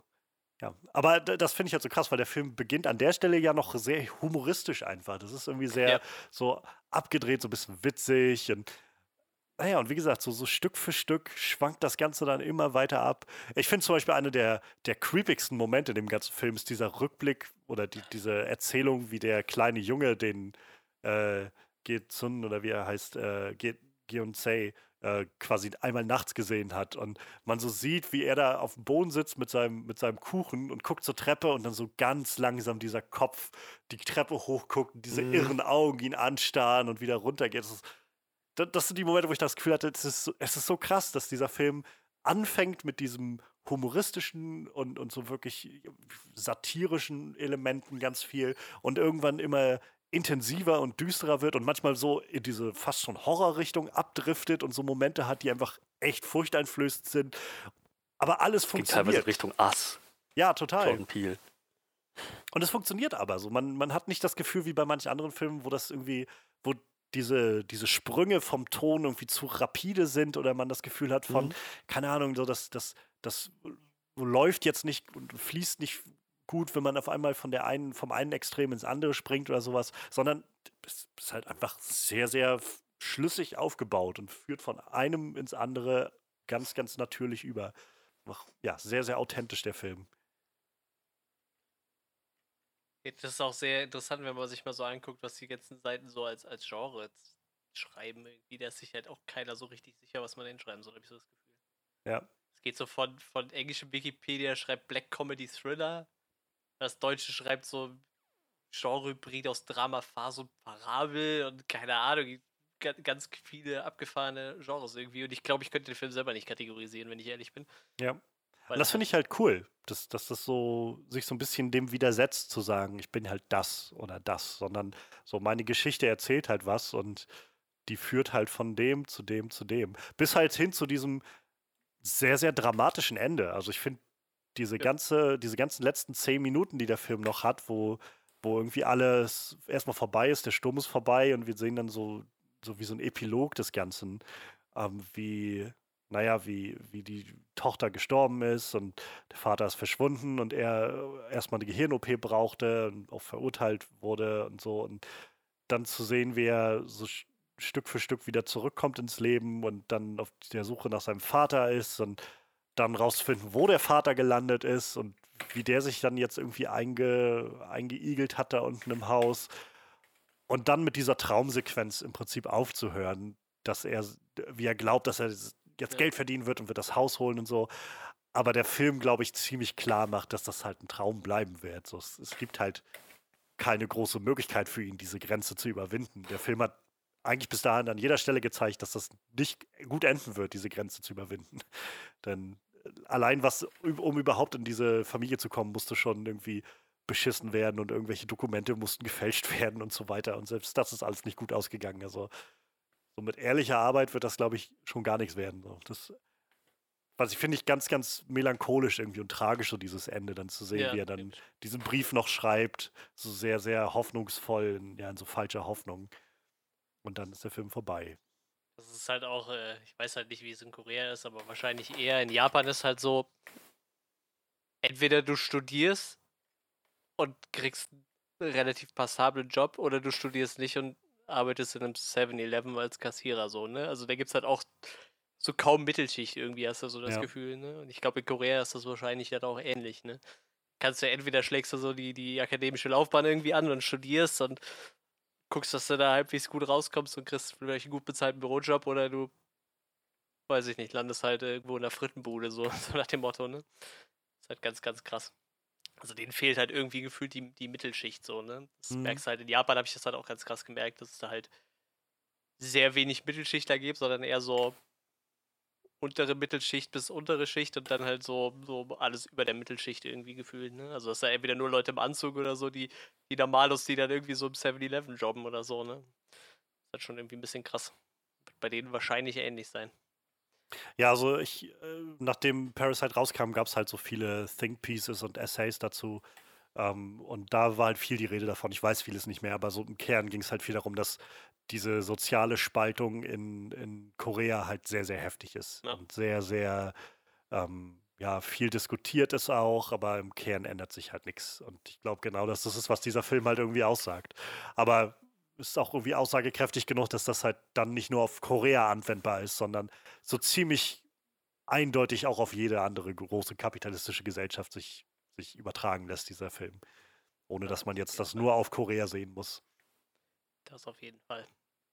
Ich glaube, es gibt halt bei manchen Ländern sind die Sprünge halt krasser, aber ich glaube, da ist halt. Ich, ich, muss sagen, so hier in Deutschland, wir sind schon. Ich glaube, bei uns ist alles relativ gut vertreten, habe ich immer so das Gefühl. So, also ich, ich würde mich eher als äh, normalen Mittelschichtler sehen, so. Davon gibt es hier, glaube ich, auch relativ viele, weil man bei uns halt zum Beispiel im Handwerk relativ gut verdient, einfach, ne? Also in der Industrie, das ist halt einfach so. Also, ich sag mal, ohne studiert zu haben, kann man trotzdem relativ gut verdienen. Äh, das hast du in vielen Ländern halt einfach gar nicht, ne? Hm. Das ist halt schon krass. Ja, also, wir, wir sind halt echt noch ein Land, wo es von bis alles gibt, ne? Plus, dass man. Aber halt es wird hier auch hier halt krasser, ne? Also ja, ja, auf mein, jeden Fall. So das, äh, diese Akkumulation von, von Reichtum in den Händen einiger weniger ist halt auch hier sehr vertreten. Das ist ja. Ja, guck mal, vor also allem. jetzt auch nichts sehr Neues. Ich weiß, das hatten wir schon damals in der Schule noch in AWT-Unterricht oder sowas, wo es darum ging, dass irgendwie so diese Schere von Arm und Reich halt schon in, also in der in der Bundesrepublik Deutschland so seit der Wiedervereinigung und so immer weiter auseinandergeht. Und das ist, glaube ich, eher nur noch heftiger geworden in den letzten Jahren. Aber ja, wir sind natürlich noch nicht auf amerikanischen Verhältnissen oder sowas. Ich merke das halt zum Beispiel, ich denke mir immer so, eine Friseuse lernt halt irgendwie drei Jahre so, ich habe halt dreieinhalb gelernt, ich verdiene aber locker sieben Euro mehr die Stunde als eine Friseuse. Ne? Das ist halt irgendwie falsch ist. Oder auch Gesundheitswesen, ne? Ich meine, was plagt sich so eine, so eine Altenpflegerin oder so eine Krankenpflegerin ab? Was muss die alles wissen? So, und ich verdiene wahrscheinlich trotzdem drei, vier Euro mehr die Stunde, ne? Ja. Ist halt irgendwie schon anderes Verhältnis so. Und ich sag mal, mit meinem Bildungsstand, also ich bin normaler Realschüler, könnt, weiß ich nicht, kann, kann ich halt auch Krankenpfleger werden so und trotzdem hätte ich dann deutlich weniger Kohle in der Tasche, obwohl es halt meiner Meinung nach ein wichtigerer Job ist irgendwie, ne? Oder so, so für die Gesellschaft. Ich, ich leiste so Leute halt meistens ja. einen wichtigeren Job wie ich, ne? Also das, das, ist ja das, krass. was uns gerade diese Corona-Krise ziemlich aufzeigt, ja, genau. glaube ich. Ja. Oder hoffentlich uns mal auf lange Zeit in Erinnerung gehalten wird, welche Jobs eigentlich so wirklich elementar sind und wichtig sind und welche gerade in dem Zusammenhang viel zu unterbezahlt oder wenig gewertschätzt werden. Ja, nur wahrscheinlich wird es halt leider nicht viel ändern. Ne? Halt Tja, naja. Also ich meine, in der, in der Pflege gibt es ja, glaube ich, schon seit längerem so einen Push, dass Leute, also gerade auch aus der Pflege selbst Leute sagen, so wir, wir machen so viel verdammte Arbeit hier und so viel Scheiße, mit der wir uns rumschlagen müssen und wir kriegen nur immer wieder Kürzungen von aus dem Gesundheitssystem und ähm, dann, wenn, wenn mal irgendein Minister sich dem Ganzen annimmt, heißt es dann, nee, schon, die machen schon echt schöne Sachen und, und das ist, müssen wir echt wertschätzen.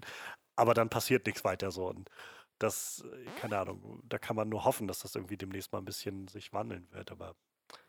Ja, das schlägt sich ja bei allen möglichen UI über. Ne? Ist ja auch nicht nur, ich, ich meine, ich kann halt immer meistens nur aus einem normalen Ausbildungsberuf reden, aber ich sag mal, ist ja auch bei, bei Leuten, die studieren so, ne? Ich meine, ob, du kannst halt fünf Jahre BWL studieren und wenn du Pech hast, kriegst du halt nachher so einen 12-Euro-Job, so, weil BWL halt vollkommen überlagert ist als, als Studienfach oder du so ein Kumpel von mir hat halt da sieben Jahre oder sechs an seinem Elektroingenieur gesessen und äh, verdient sich jetzt eine goldene Nase für nichts tun, mehr oder weniger, ne? Also es ist halt, es gibt halt so, so absurde Sachen in Deutschland, die es oder allgemein wahrscheinlich auch in anderen Ländern, die eigentlich nicht sein dürften irgendwie, wo du dir so denkst, ist das so fair? Warum, warum verdient jemand, der wirklich nur Auto fährt und am Laptop Start und Stopp drückt und das noch nicht mal auswerten muss, 4000 noch was Euro brutto?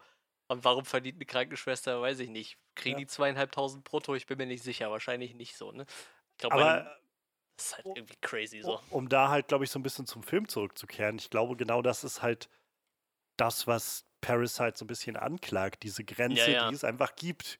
Und das muss nicht wirklich sinnvoll sein, weil der Film macht ja relativ gut klar, dass all diese ganzen Leute aus der Kim-Familie, die sind ja begabt. Das ist ja nicht so, dass sie nichts können. Ja, ja. So, die sind halt, der, der Mann ist ein gut, wirklich guter Fahrer, ähm, der, der Kivu ist halt begabt in seinem Englisch-Ding. Ähm, sie ist eine gute Künstlerin, die Tochter. Ja. Kann ja so ruckzuck irgendwie da haargenaue Kopien von Dingen und, und Fälschungen ja. anfertigen. So, die, die, die Mutter ist irgendwie begabt in ihrem Kochen und, und, der Haushaltspflege und so weiter. Also die, die sind ja nicht, nicht unbegabt, aber trotzdem ist ihnen halt nicht gegönnt, irgendwie da aus ihrer ja, Position genau. rauszukommen, weil so, weil, naja, weil, weil dieser Gestank der armen Leute halt an ihnen klebt und damit ändert sich halt nichts. Und keine Ahnung, also es ist halt ja, ist halt ganz, ganz cool. Also ganz, ganz cool, dass der Film sich so einer, so einer Thematik annimmt und das so, so greifbar rüberbringen kann. Auch ohne, und ich glaube, das ist immer die Gefahr gerade, dass, dass man, dass man vielleicht darauf, dass es dazu übergeht, dass man das Gefühl hat beim Gucken, es geht gerade nur noch um die Botschaft und die, die äh, Story dahinter ist eigentlich gar nicht so relevant. Aber die Story hier ist halt einfach interessant und gut gemacht. Und dazu ist, steckt aber einfach so viel dahinter. Und dieser Punch kommt halt am Ende immer noch durch, so worum es eigentlich geht und was es so anregen soll beim Nachdenken und was es kritisieren will und so. Und das, keine Ahnung, das ist halt, glaube ich, eine sehr, sehr große Schwierigkeit, das, das zu schaffen, das so über einen Kampf zu bringen, ohne dass das eine das andere überwiegt. So dass man das Gefühl hat von schöne Botschaft, aber der Plot war halt irgendwie ziemlich dünn oder sowas. Oder halt der Plot war sehr gut, aber ich weiß nicht, was mir das sagen soll oder so der Film findet da genau die richtige Balance, finde ich. Ja, und das über 132 Minuten, ohne irgendwo große Lücken zu haben oder, oder sich zu ziehen, habe ich so das Gefühl. Also, ja. Es funktioniert halt echt ziemlich gut. Ja, ich mag diesen Film echt sehr gerne. Möchten wir doch irgendwas Positives sagen oder haben wir genug äh, geschwärmt? Ich mag den Soundtrack sehr, sehr gerne. Ja, ich stimmt, finde, der ist ist ja. unglaublich gut eingesetzt und auch sehr, sehr eigen. So, es ist halt nicht so 0815 Soundtrack, sondern es kommt halt immer so ein ganz, ganz eigener Vibe irgendwie dabei rüber und es geht so ganz eigene Wege. Und dann gibt es halt diese Momente, wo, wo der Film auf einmal so nochmal sich auf den Kopf stellt irgendwie. So gerade diese Nummer, wo sie alle hinter dem Telefon her sind und sich da drum prügeln und alles so in Zeitlupe dargestellt ist und so. Ich glaube, klassische Musik läuft im Hintergrund und auf einmal da nochmal so eine ganz andere Note reinkommt. Also ich fand den Soundtrack einfach sehr, sehr passend. Ich habe auch äh, eben gelesen, der Song in den Endcredits, den wohl der Schauspieler gesungen hat, den, der, der den äh, Kevin spielt, war wohl auch auf der, auf der, auf der Shortlist für, für den Best Original Song bei den Oscars. Also ist dann nachher nicht nominiert worden, aber war auf jeden Fall einer von den Vorschlägen dafür, eventuell nominiert zu werden.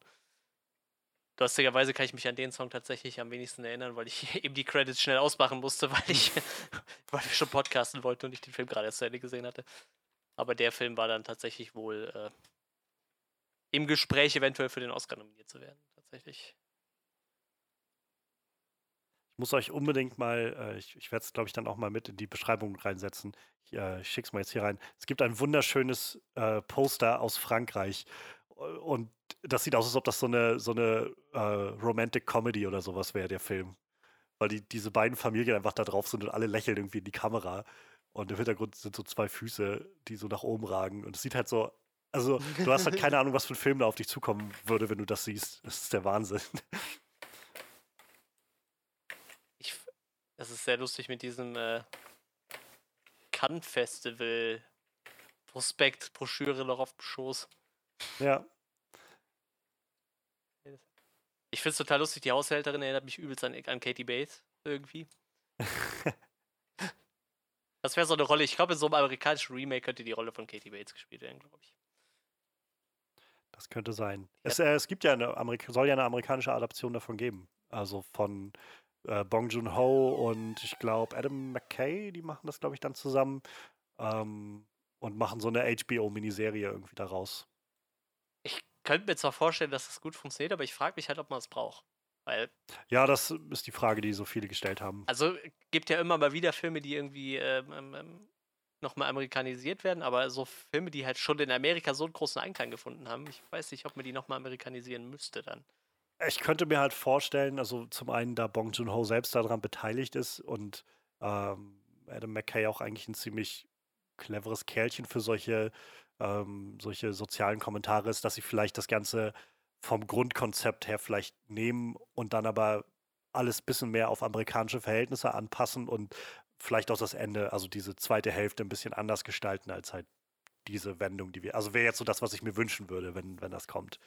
Halt, dass es nicht quasi diese, die, dieselbe Handlung mit denselben äh, Twists und Turns und bloß andere Schauspieler ist, sondern eben so ein bisschen mehr ja, Eigenheit damit reinkommt, noch ein bisschen mehr eigene amerikanische Note und vielleicht dadurch angebracht, vielleicht die, die Twists und Turns ein bisschen anders ablaufen werden. Ja, vielleicht, wenn man es ein bisschen auf sozialen weiß. Geflogenheiten abmünzt, ne? Und wer weiß, ob das überhaupt noch passiert. Also jetzt, das ist halt alles vor Corona in Ja. Arbeit gegeben worden. Wer weiß, was überhaupt noch gemacht wird, wenn das erstmal rum ist. Also ich glaube, so einige Produktionen wurden schon eingestellt, weil die sich das nicht jetzt leisten können, das ewig auf Halde liegen zu lassen oder so. Muss aber dran denken an, äh, an ähm, dem, dem Ho Honig im Kopf, hieß er so, von Ja, Til Schweiger, der ja in Deutschland relativ gut ankam und dann Til Schweiger den Film selber auch nochmal remaken wollte in Amerika und der äh, richtig hart gefloppt ist. Also ich sehe Ja. gerade Rotten Tomatoes Wertung von null. also, also gut, es waren auch nur sechs Reviews, aber den Film fanden wohl alle scheiße. Da hat wohl Nick Nolte die Hauptrolle gespielt und Matt Hill äh, wahrscheinlich die, die Rolle von seinem Sohn dann. vor allem kam der ja auch hier nochmal. Ja, Also es- der, der lief ja auch hier nochmal im Kino und so, ich, ich bin jetzt niemand, der generell sagt, Remakes sind scheiße oder unnötig oder ja, irgendwas aber- so. Aber wenn derselbe Regisseur den Film nochmal macht, eigentlich eins zu eins nur mit anderen Schauspielern, dann bin ich auch an der Stelle, wo ich sage, also das tut jetzt nur eigentlich wirklich nicht Lot. So. Dann, dann tut es mir leid. Es ist irgendwie ein bisschen schräg. Aber ja, manchmal passiert sowas. Ich glaube, manchmal kann es halt funktionieren, aber ich bin tatsächlich, also die meisten Remakes taugen dann doch eher meistens nichts. Ich bin dann doch eher Verfechter vom Original, aber ich glaube, Parasite wird sich halt tatsächlich anbieten, wenn du das so ein bisschen auf amerikanische Verhältnisse münzt, ne? Nicht. da kannst du dann wahrscheinlich wieder die Story ein bisschen, wie du das schon sagtest, ein bisschen mit anderen Twists und Turns verbinden, weil es was halt eher in den amerikanischen Sozialstaat reinpasst ja. irgendwie, ne, mit, mit dem, wie es da halt läuft. Zum Beispiel könnte man da mal eine Kritik am Gesundheitssystem anbringen, so dass wenn du da dich verletzt und keine Kohle hast oder einfach mehr oder weniger verreckst, weil du dich selber nicht versorgen kannst, wenn du nicht gerade noch in so eine Notfallklinik schaffst, so. Das ist alles total schräg bei den Amis irgendwie. Ganz, ganz. Tja, das ist besonders schön, wenn da eine Pandemie gerade tobt. Dann ja, äh, meine Firma wollte mich jetzt auch für zwei Monate dahin schicken, tatsächlich. Ich habe dann gesagt, das können wir gerne machen irgendwann, aber dieses Jahr auf jeden Fall nicht mehr. Das, nein, nein, um Gottes Willen, da muss dieses Jahr keiner mehr von uns hin. Ich sage, ja, gut. will ich ja hoffen, ich will da nicht hin. Ja, und dann wurde auch gesagt, so, ja, wir warten auch erstmal ab, so was, was im November bei der Wahl passiert. So, vielleicht ist dann entweder noch mehr Apokalypse oder besser halt. Ich hoffe wirklich, dass im November, dass, dass, dass das sich irgendwie auf die Wahl jetzt auswirkt. Ich meine, Trump hat im März noch gesagt, ähm, ja, wenn es im April ein bisschen wärmer wird, dann wird das Virus aussterben. Das wird wie ein Wunder sein, garantiere ich euch. Und jetzt ist es äh, bald Juli, im, im, Süden, in den Südstaaten herrscht eine riesen Hitzewelle. Und das Virus ist da schlimmer als je zuvor. Ja, und die, und die gehen halt davon aus, äh, dass, also die, die 200.000 Tote sind ja mehr oder weniger schon gesetzt, ne, wenn es so weiterläuft. Ne? Also, dass da ja, noch, auch noch 200.000 Leute Ja, was sterben. soll da jetzt noch groß passieren? So, die, die Regierung gibt keine große Strategie durch und die einzelnen Bundesstaaten versuchen, aber es sind auch so viele, die jetzt alles aufgemacht haben. So die, keine Ahnung, wir sehen es doch jetzt gerade bei uns hier in Nordrhein-Westfalen, wo einfach viel zu lange hin und her getrödelt wurde mit dieser ganzen äh, Fleisch.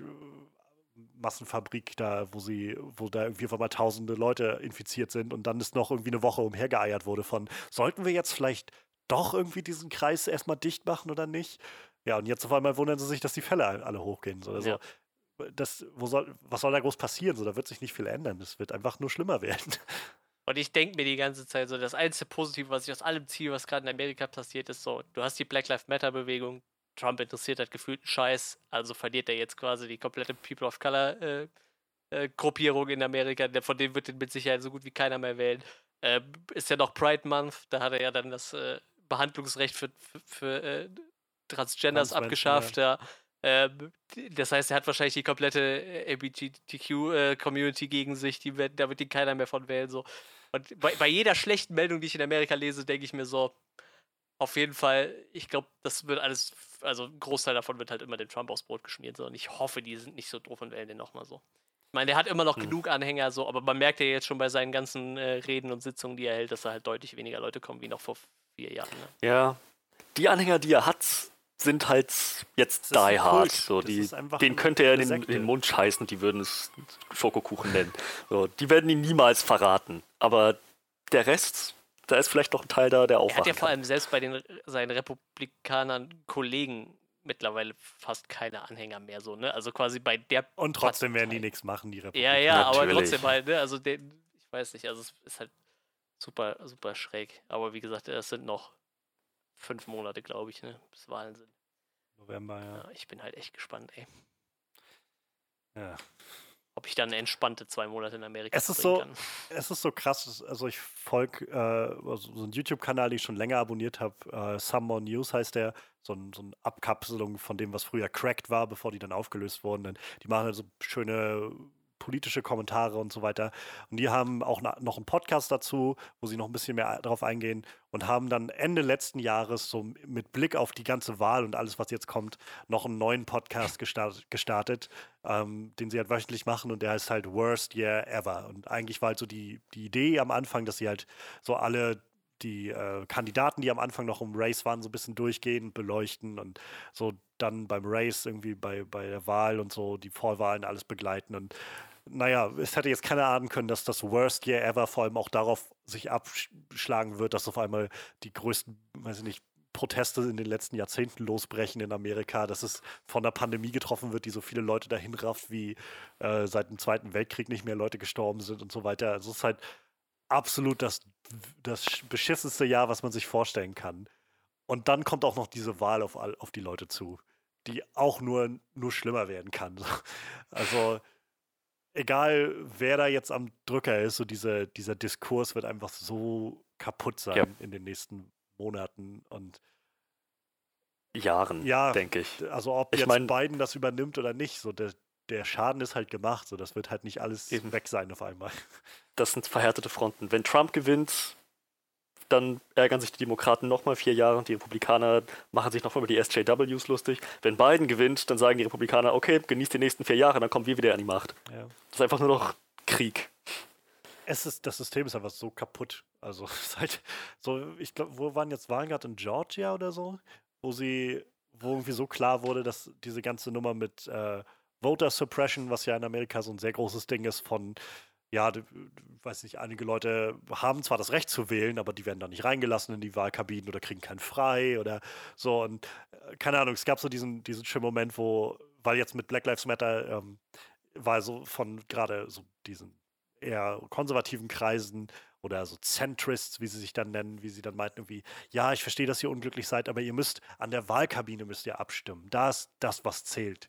Und dann hast du jetzt gesehen in Georgia, wo irgendwie einfach keine Ahnung, hunderte Leute waren, da standen halt vor diesem, äh, vor diesem Wahlcenter und haben quasi an die Glaswand gehämmert, weil sie nicht reingelassen wurden, um zu wählen. Und dann meinte halt jemand, ja genau, ihr müsst einfach nur wählen gehen. So einfach ist das. So, das ist, also ich verstehe, dass ihr unglücklich seid, aber wählt doch einfach, dann ist doch alles klar. Und ich glaube, das ist halt das, was, was wir auch gerade nicht so viel auf dem Schirm haben. So diese Leute sind, es gibt einfach so viele Leute, die gerne was ändern würden, aber bisher hat sich nichts geändert, weil sie nie in die Möglichkeit kamen, was zu ändern. Und das wird sich auch nicht ändern, weil solange die Republikaner da an der Macht sind, werden sie äh, Scheiß tun, dass sich da was ändert. Und selbst die Demokraten haben in den letzten Jahren nicht die Chancen genutzt, um was zu ändern. Also worauf sollen die Leute dann noch hoffen? Ja, ist gruselig. Es ist halt echt so ein Land, wo ja. ich echt gerne mal hinreisen würde, so, ne? Weil ich da echt paar ja, was In halt zehn Jahren vielleicht. hat, aber also aktuell sehe ich da keinen Grund, da wirklich Urlaub zu machen. Und äh, ja, ich weiß nicht. Mir wurde gerade auch eine nette Seite äh, zugespielt, die heißt äh, whytrumpisgreat.com. Kann jeder mal draufgehen, wenn er möchte. Also es wird halt nur angezeigt, he's fucking not get your head out of your ass. das ist alles, was kommt, wenn man diese Seite besucht. Sollten sich vielleicht einige Leute mal äh, zu Habt ihr äh, um vielleicht den, den Bogen zu Korea wieder zu spannen, habt ihr das mit den K-Pop-Fans mitbekommen von, von seiner nee. letzten. Also Trump hatte jetzt in Tulsa ja seine erste, Ach, doch, stimmt. seine erste ja. Rallye gemacht und ähm, sie haben halt ein ganzes Stadion gemietet und draußen noch eine große Bühne aufgestellt, weil es im Vorfeld wohl um die eine Million Anfragen gab für Karten und für Plätze und so. Und die gedacht haben, oh Mann, wir werden hier so ertrinken in Leuten. Ähm, wir, wir werden das Stadion haben und dann kann Trump nachher noch rausgehen auf die Bühne und da nochmal zu den Leuten draußen sprechen. Und letztendlich waren, ich glaube, 6200 Leute oder so da. Also die Bilder waren halt einfach dieses halb, nicht mal halbvolle Stadion mit Leuten, die sich so versprenkelt haben, irgendwie auf die Sitze und ähm, und der, Kern dahinter war wohl, dass ein Großteil der Anfragen, die kamen, waren von TikTok-Usern und von K-Pop-Fans, die einfach das mitbekommen haben, dass das läuft, haben gesagt, okay, wir mobilisieren uns. Also K-Pop-Fans sind scheinbar sehr, sehr gut vernetzt untereinander und haben halt innerhalb von kürzester Zeit gesagt, gut, ähm, wir melden uns bei den Trump-Organisatoren und sagen, wir hätten gerne Plätze, sodass halt ja, bis zu einer Million Anfragen kamen. Und keiner von denen hat irgendwie äh, das hinterfragt, wo das alles herkam oder sowas. Und naja. Und das war, war bloß, äh, ich glaube, Lindsay Ellis hatte das getwittert gehabt, fand ich ganz, ganz nett, getweetet gehabt, fand ich ganz nett, wo sie meinte, wer hätte gedacht, dass äh, 2020 das Jahr wird, in dem wir feststellen, dass die K-Pop-Fans die Resistance bilden werden. ja, und äh, wenn wir eh schon bei negativen Sachen sind, dann können wir ja vielleicht mal gucken, was, ob es ob bei, bei Parasite auch was Negatives gab. Weil ich glaube, da wird es bei mir relativ ah, dünn, wenn ich ehrlich bin. Also ich habe, glaube ich, nur so ein, zwei auf ganz, ganz hohem Niveau so, so Momente, wo ich einfach das Gefühl habe, weiß ich nicht, es ist mir vielleicht ein Ticken zu konstruiert, vielleicht ist das richtige Wort. Also äh, zum Beispiel mit der, mit der äh, Tochter von den Parks. So, das, das ist sowas, wo ich das Gefühl hatte, das geht mir erstaunlich schnell, wie, wie schnell sie auf einmal in der Beziehung ist mit, äh, mit dem, ja. mit dem Jungen. So, das ist so, so es funktioniert im, im Kontext des Films, auch gerade aus der Perspektive, dass die Reichen, glaube ich, sehr so getrimmt sind, dass sie sich halt einfach nehmen, was sie wollen. Und sie ihn halt sieht und will ihn gerne haben und so. Und das macht schon irgendwie Sinn. Aber so, und es bringt mich nicht in Stolpern und keiner weiß. Aber es gibt, es gab mir so gestern bei, oder vorgestern, als ich geguckt habe, den Film, gab es mir so einen Moment von, ich, hier steht, glaube ich, weniger die Story und die Rein oder so die, der Fluss der Story im, im Vordergrund, sondern mehr so von wir, wir müssen irgendwie das große Ganze in Gang bringen. So, es wirkt halt ein kleines Stückchen zu, zu konstruiert. Und das ist wirklich schon auf sehr, sehr hoher Ebene gerade gemeckert. Aber das war sowas, was mir au aufgefallen ist. Ja, ich. Hm, hm. Nee, ich, ich glaube, das würde ich so nicht unterschreiben. Ähm, also ich, ich kann verstehen, dass es sehr schnell ging, aber es hat sich für mich halt gut genug eingefügt in dieses letzten Endes ähm, ist er nur ein Schmarotzer, der die Freundin, der, der, seinem Kumpel, seinem vermeintlichen Kumpel, der die Freundin ausspannt. Und sie ist anscheinend auch nicht sehr viel besser, weil sie sich einfach an jeden Privatlehrer ranschmeißt, der dahergelaufen kommt. So, irgendwie hat sich das alles noch gut genug zusammengefügt, alles. Wie gesagt, ich will gar nicht sagen, dass das nicht, nicht gut war oder so. Ähm, so, ich glaube, es ist halt einfach auf so hohem Niveau, dass ich sagen würde, von, wenn ich diesen Moment selbst bewerten müsste, würde ich ihm vielleicht eine 8 von 10 geben und keine 10 von 10. So, es war halt gut und hat funktioniert und ohne Frage super, aber es war halt einfach nur beim Gucken jetzt, das letzte Mal habe ich gemerkt, so irgendwie, so ein kleiner Moment war da, wo ich gedacht habe, hm, naja. Aber wie gesagt, viel mehr, viel mehr habe ich, glaube ich, auch gar nicht. Also ich will, ich will, das ist so ein Film, wo ich eigentlich nichts dran ändern will, glaube ich. ja, das, das finde ich halt auch. Das trifft ziemlich gut. Der einzige Punkt, wo ich mich kurz gewundert habe, war, warum. Also, wir, wir haben gesehen, dass die, ähm, die ehemalige Haushälterin äh, die Treppe runtergefallen ist und letzten Endes an dieser Gehirnerschütterung gestorben ist. Aber der Sohn, der einen 15 Kilo massiven Betonklotz auf den Schädel gedonnert bekommen hat, zweimal, der überlebt das. Obwohl da eine riesen Blutlache aus seinem Schädel floss. Und ich, ich habe so gedacht, dieser, dieser Moment, wo, wo der Sohn einfach versucht, da runterzugehen, mit der Absicht, den Mann zu töten, und das so nach hinten losgeht. Das, dieser Schockmoment wäre, das hätte richtig Gewicht gehabt, wenn das das Ende von dem Sohn gewesen wäre. Dann kann der Vater immer noch durchdrehen am Ende, das würde immer noch alles Sinn ergeben. Und am Ende hat der Sohn einfach, war er wieder da und konnte über das alles lachen. Es funktioniert schon, es ist auch alles völlig absurd, aber irgendwie habe ich das Gefühl, dass der Film da ein bisschen inkonsequent war einer stirbt an einer Gehirnerschütterung, der andere kriegt 20 Kilo Stein auf den Kopf gebrettert zweimal und hinterlässt eine riesen Blutlache und kommt da einfach ohne jeglichen Schaden raus im Prinzip. Ein Monat im Koma und ist er wieder dass da. man den Sohn halt echt für, dieses, für diese letzten zehn Minuten halt noch gebraucht hat, ne? Für dieses Drama mit dem Vater, sag ich mal so.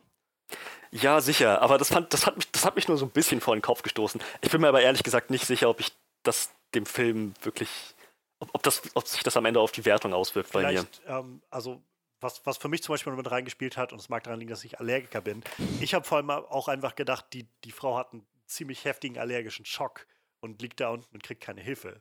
Also ich, ich glaube, das spielt auch noch mit rein, dass sie ihr Ableben gefunden hat.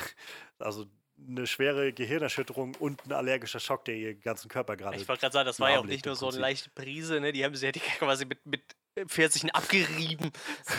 ja. mhm. Das stimmt, das war schon sehr schräg. Also, ich glaube, ich weiß, was du meinst. Ich fand halt, also es ist vor allem auch einfach sehr, sehr grafisch. Es wird auch extra nochmal gezeigt, das zweite Mal, wie er den Stein wirklich direkt auf seinen Kopf wirft. Ähm, aber weiß ich nicht, also ich bin dann auch gewillt, dem Film das zu, also da dem Film dann das zuzugestehen, dass er sagt, es war noch rechtzeitig Hilfe zu finden für den Jungen, um, um ihn irgendwie zu retten und ne, sein, also ich meine, er hat ja nur für ein paar Monate oder so einfach nur lachen müssen. Also bisschen sei, war sein Gehirn halt kaputt. Ja, aber das, das stand in keinem Verhältnis zu dem Schaden, den er hätte eigentlich nehmen müssen an der Stelle. Ja, also mag sein. So wie, wie er, er hatte, klar, er hatte halt einfach Glück. Das Ganze ist absurd genug. Wie gesagt, ich kann das so abtun. Es hat, es hat mich ja, nur ein bisschen, bisschen verdutzt. Wie gesagt, es ist halt auch sehr grafisch, wie der Film das darstellt, wie er so ja, ja. Stein darauf donnert. Ähm, aber ich weiß, beim ersten Schauen hat es halt genau das bei mir ausgelöst, dass ich halt gedacht habe, oh, das, das war's dann jetzt wohl mit dem Sohn. Und dann spielte sich mhm. alles draußen ab und dann wachte er halt nochmal auf. Also. Es hätte sich auch so in, in, in den, diesen tonalen Wechsel des Films so gut eingefügt. Es ist einfach so, dass auf einmal eine Tragödie da draus wird, mehr oder weniger. Naja. Ja, gut, aber, aber, aber ja, er ist auch so schon ziemlich tragisch. Er ist auch so, ja, auf jeden Fall. Auf jeden Fall. Aber, aber das wäre halt so ein, so ein ja, naja, so, so viele Linkskurven, wie dieser Film nimmt, wäre der Sohn stirbt, einfach sowas, was, ich hätte es nicht auf dem Schirm gehabt, es war völlig schockierend. Und es hatte dann am Ende etwas weniger Gewicht, als es haben, hätte haben können.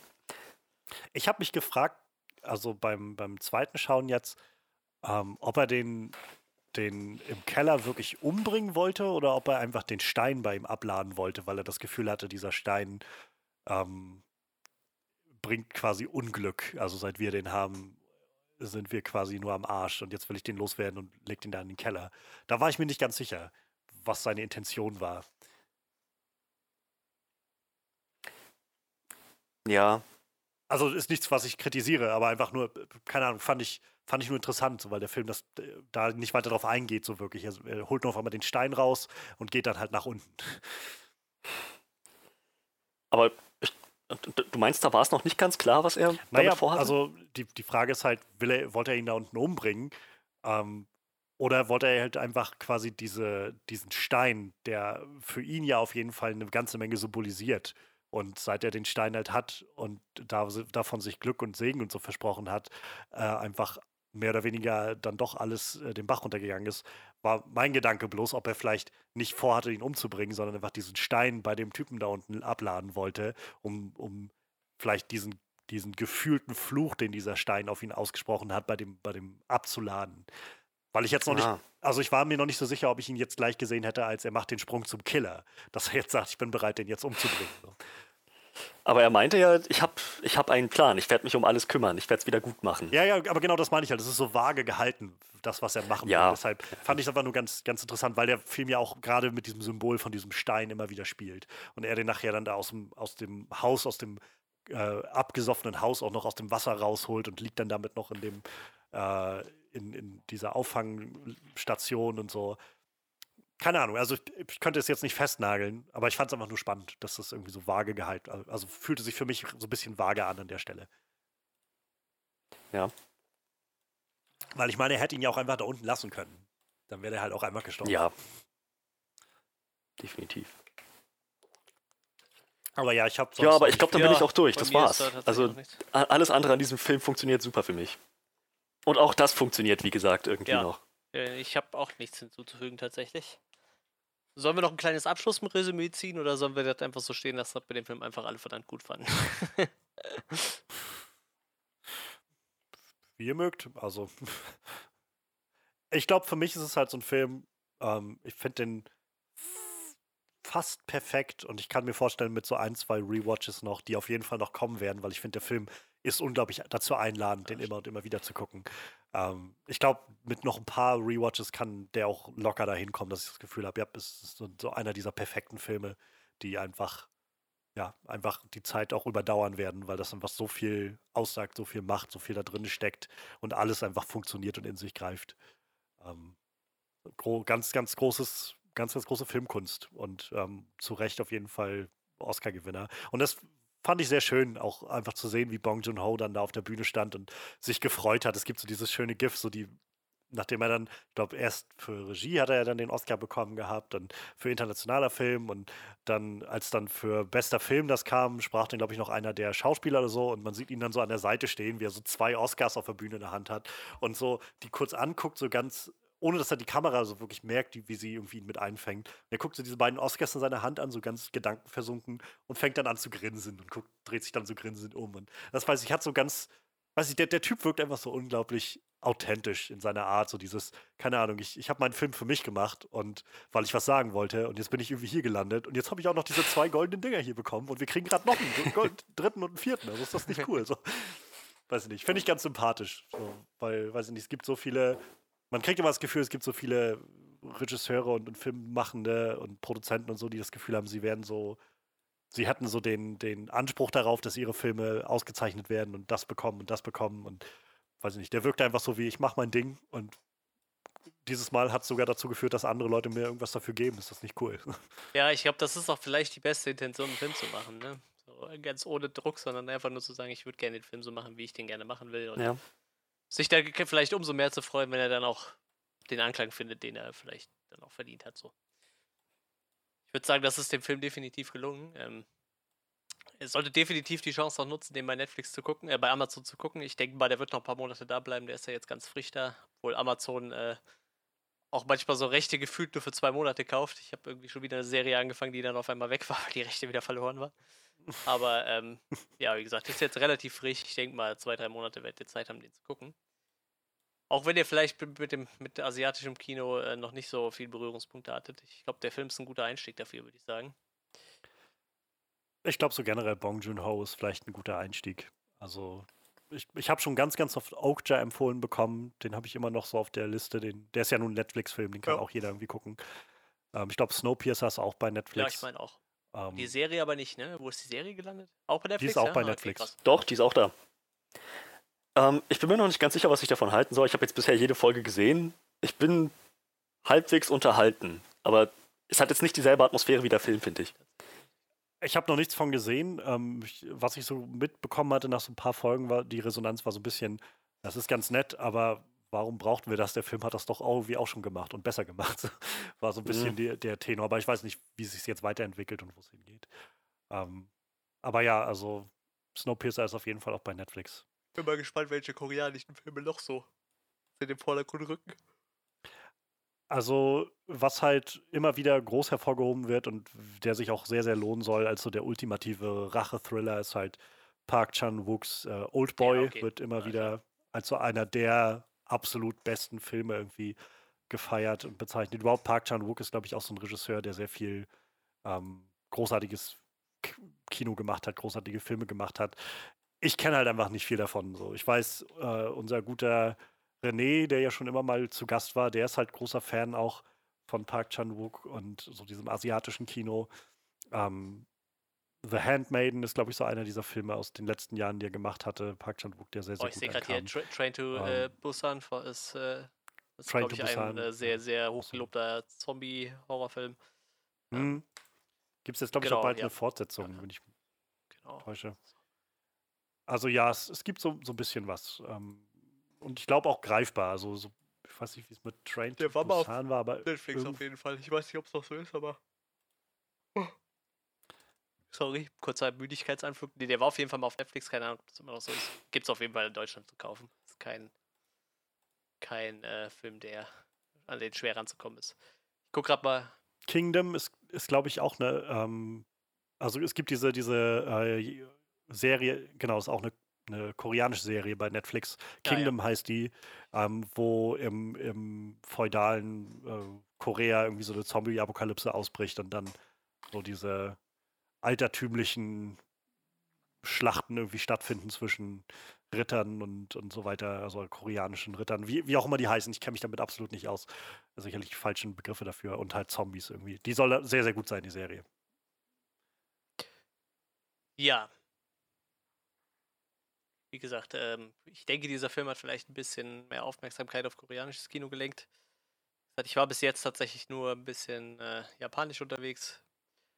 Aber ist ja schön, wenn man immer mehr Märkte erschließen kann.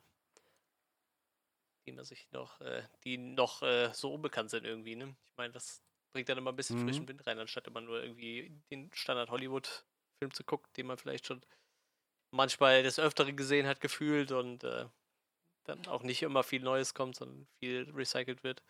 Da ist es vielleicht ganz nett, einfach mal so einen Markt wie den koreanischen noch zu entdecken. Ne?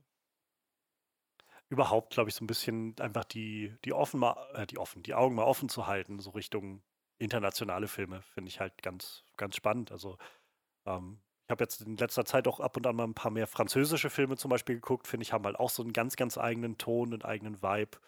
Ähm, ich freue mich schon sehr auch jetzt nächsten Dienstag, glaube ich, ist das dann bei, bei Amazon Prime, wird dann Porträt einer jungen Frau in Flammen landen. Ist halt auch so ein französischer Film, den ich einfach sehr, sehr eigen und sehr, sehr faszinierend finde. Ähm, und naja, ist halt, äh, wir sind halt, glaube ich, einfach ob, dem, ob des Mainstream-Marktes so sehr getrimmt auf amerikanisches Kino und amerikanische Verhältnisse im Kino. Ja. Und das ist jetzt nicht zwingend was Schlechtes, aber ich glaube, dadurch entgeht einem halt auch immer mal wieder viel an den Seiten, was es sonst so Cooles an, an Filmen gibt. Und im Kern war es ja das, was Bong Joon-ho gesagt hatte. Ich glaube, bei seiner Golden Globe-Rede oder so, als er für Parasite das angenommen hat und meinte halt, ähm, alles, was euch, also gerade die Amerikaner, abhält von einer Welt voller großartiger Filme, ist halt so ein, ein so ein zwei Zentimeter Balken an Schrift unten drin, weil ich glaube, Amerikaner sind nicht sehr daran gewöhnt, mit ja, Untertiteln stimmt. zu gucken. Und das war ja ein so ein so ein Blowback, den Parasite bekommen hatte, weil dann einige Leute meinten so, ja, aber ich kann doch nicht ganz Film irgendwie lesen und so, das ist doch auch scheiße und naja, wie, was man halt dann gewöhnt ist irgendwie, aber ähm, Und dann gab es natürlich die Leute, die, die sehr enttäuscht waren, dass Joker nicht gewonnen Ja. hat. Gut, aber das ist eine andere Rubrik von Fans. Das sind wahrscheinlich dieselben, die nach dem Snyder Cut schreien. Ja, Es gab zum Video, ich weiß gar nicht von wem das war, Amazing Atheist oder irgend so ein, irgendeiner dieser rechten Grifter-Typen, der ähm, so ein Video, das ging dann damals nach den Oscars rum, wo der so abgedreht ist, weil Joker nicht gewonnen hat und meinte, halt, dass, dass das halt so neues amerikanisches Kino ist und was geben sie dem, dem den Oscar irgend so einem komischen, seltsamen Film, aber Joker ist über Klassenkampf, ja, also das ist der einzig echte Film. Jesus Christ. Regt euch vielleicht mal ein Mhm. bisschen calm down, calm down, breathe and calm down. Ich habe das Gefühl, dass ähm, Parasite genau diesen, diese Blende aus Hollywood und Kunstfilm schafft, Ja. die ähm, hier, wie hieß der, wie hieß der Regisseur von Joker? Äh, Todd Phillips. Die Todd Phillips sich, das Todd Phillips sich für Joker gewünscht Ja, hatte. bisschen- er hat die so angetäuscht. Aber im Kern ist Joker halt einfach sehr, sehr oberflächlich. Mhm. naja. Ja, Ja, ähm, dann äh, würden wir jetzt zu unserem Abschlussresümee äh, Resümee kommen. Ich werde mal aus Gründen, die wir nicht näher erläutern, die Moderation übernehmen. ähm, Denke ich mal, oder? Ja, also, Ja. Ich werde jetzt nicht reingrätschen. Ähm, hm, bin tatsächlich noch gar nicht sicher, wie das jetzt alles ausgewählt wird. Möchtest du anfangen? Ja, also ich hatte, glaube ich, gerade schon so einigermaßen zusammengefasst. Ich finde, der Film ist einfach un unglaublich rund und ein Teil greift ins nächste sehr, sehr natürlich. Der fließt einfach sehr durch und ähm, ich bin einfach beeindruckt davon. Es ist halt so ein Film, der so eigentlich alles richtig macht, vor allem keine Zeit verschwendet. Ich finde es ganz, ganz toll, dass der Film eine Story hat, die für sich stehen kann und gleichzeitig nicht hinterm Berg damit bleibt, dass er mehr zu sagen hat über äh, Gesellschaft, aber auch nie auf eine eindringliche Art und Weise. Ich glaube, in dem ganzen Film wird nie einmal arm oder reich gesagt. Es wird immer alles über irgendwelche sprachlichen Bilder oder metaph äh, metaphorische Ansätze oder sowas umgesetzt. Und ähm, keine Ahnung, ich finde, dieser Film macht das einfach alles ziemlich, ziemlich perfekt. Ähm, ja, wie gesagt, ich, ich bin jetzt so, wo ich das Gefühl habe, ich würde nicht viel dran ändern. Fast perfekt. Und ich glaube, wenn ich den noch zwei, dreimal gucke und der lädt so ein zum immer wieder gucken. Ich werde den auch auf jeden Fall noch ein paar Mal gucken. Ähm, ich glaube, der kann halt locker zu einem dieser Filme werden, wo ich das Gefühl habe, ja, das ist eine perfekte Sache eigentlich. Ähm, ja, deshalb, also ich bin nach zweimal gucken bin ich jetzt bei neuneinhalb von zehn und ich glaube, bei, nach Okay. drei oder vi- viermal gucken werde ich wahrscheinlich auch auf die volle zehn von zehn gehen. Dann schließe ich mich mal an. Äh, du hast schon gesagt, an diesem Film funktioniert einfach alles. Die Charaktere sind faszinierend, die Story zieht einen in ihren Bann. Das ganze dramaturgische Konzept, ähm, wie der aufgebaut ist, wie die, wie die Handlung aufgebaut ist, ähm, die, die Spannung sich bis zum Schluss aufbaut und dann auch entsprechend entlädt, die Atmosphäre, die Thematik, es ist alles, greift so gut ineinander in diesem Film. Ähm, ja, getragen von super Schauspiel, von, von, von tollen künstlerischen Ideen für Shots und Settings. Die Schauspieler liefern einen großartigen Job ab. Dialoge sind wunderbar geschrieben. Und naja, also insgesamt, ich. Nee, ich glaube, das, was ich an diesem Film äh, vorhin kurz noch bemängelt hatte, die, die nur mit dem, mit dem Schädelbruch und äh, der, der Konsistenz, der, der Konsequenz, ähm, ähm, ob der Sohn halt noch am Leben sein soll, wenn wir doch gesehen haben, dass die Haushälterin vorher an einer wesentlich kleineren Wunde gestorben ist. Das, das ist. Es, es tut dem Film halt überhaupt keinen Abriss. Es war nur so für den Moment, mich, mich ein bisschen verdutzt hat, aber es tut dem Film insgesamt keinen Abriss. Es passt immer noch alles da rein, in diese ganze Absurdität, die da passiert. Und ähm, es hat auch einen sehr, sehr klaren Zweck letzten Endes erfüllt, dass der Sohn noch für den Epilog ähm, sehr entscheidend war, eine Rolle spielen musste. Also ich kann dem Film, glaube ich, nichts abschlagen. Ich bin bei 10 von 10. Das ist ein perfekter Film. das kommt nicht so oft vor bei uns, ne? Mit dem perfekten Film. Äh, ich habe das Gefühl, perfekte Filme kommen generell eher selten vor. Vielleicht sollte man sich die ganzen. Nee, sollte man nicht. Ich wollte gerade sagen, die ganzen besten Filme bei den Oscars mal angucken, aber ich glaube, da ist auch echt viel dabei, was mich überhaupt nicht interessieren würde. Aber ich, ich hätte tatsächlich auch nichts zu bemängeln an dem Film. Ich glaube, ich, ich, ich müsste ihm schon äh, ja, eine 10 von 10 geben, einfach aus dem Grund, weil ich nicht wüsste, was ich bemängeln sollte halt. Ne? Was, was ja da eindeutig für den Film spricht. Ich käme dann auch auf 10 von 10, Ja. denke ich. Das ist schon verrückt.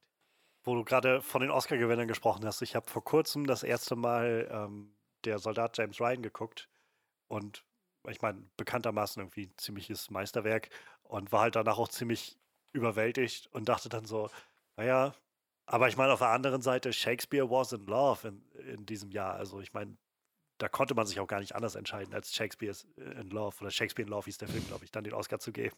Hm. also ja, das heißt, wenn du die, wenn du die Oscar-Gewinner durchgehst, dann stößt du halt immer mal wieder auf solche Sachen, wo du dann Shakespeare in Love guckst, in dem Jahr, wo eigentlich der Soldat James Ryan rausgekommen ist oder sowas. Weil, naja, die Oscars irgendwie sich dann so entschieden haben. Ja, das ist ein bisschen, ja, ich weiß nicht. Ist halt immer bei, bei Juryentscheidungen, die können es halt auch nicht jedem recht machen. Ne? Ist halt so. Aber manchmal sind die Entscheidungen dann auch schon mal ein bisschen fragwürdig. Ja, ähm, nächstes Jahr wird das mit den Oscars auf jeden Fall ein bisschen spannender. Da werden wir nicht so viele Filme haben, ne? Ich wünschte, die hätten einfach den, den Termin gelassen im Februar oder so. Und dann wäre das halt so ein Rennen gewesen, wo einfach nur, weiß ich, Sonic, Bloodshot und keine Ahnung, irgendwie, äh, welchen Film wir noch hatten, irgendwas, so, so, drei, vier Filme oder sowas, die 2020 rausgekommen sind, einfach alles unter sich ausgetragen hätten, weil einfach mehr gab es nicht. So, das hätte ich irgendwie ziemlich, ziemlich witzig gefunden. Verrückt. Ja, hat noch einer was zu erzählen? Möchte noch einer was sagen? Nö, ich habe nichts mehr hinzuzufügen. Ich muss mich ans Abmischen machen, Gut. also nein. Ja, äh, dann werden wir das jetzt auch schnell beenden. Ähm, ja, was wir nächste Woche machen, wissen wir noch nicht. Schauen mal, irgendwas, irgendwas finden wir schon. Gibt ja äh, noch genug zu besprechen. Ähm, Gott sei Dank äh, gehen uns trotz Corona-Krise allgemein die Filme nicht aus. Wir blicken ja schon auf, äh, weiß ich nicht, 100 Jahre Filmgeschichte zurück oder so oder noch länger. Ich, ähm, ja, wir lassen uns was einfallen. Sonst äh, guckt mal bei unseren Social Media Kanälen vorbei. Ihr kennt das Spiel, alles unten drunter verlinkt. Ähm, ja, wir hören uns nächste Woche. Habt ein schönes Wochenende und bis dann. Ciao.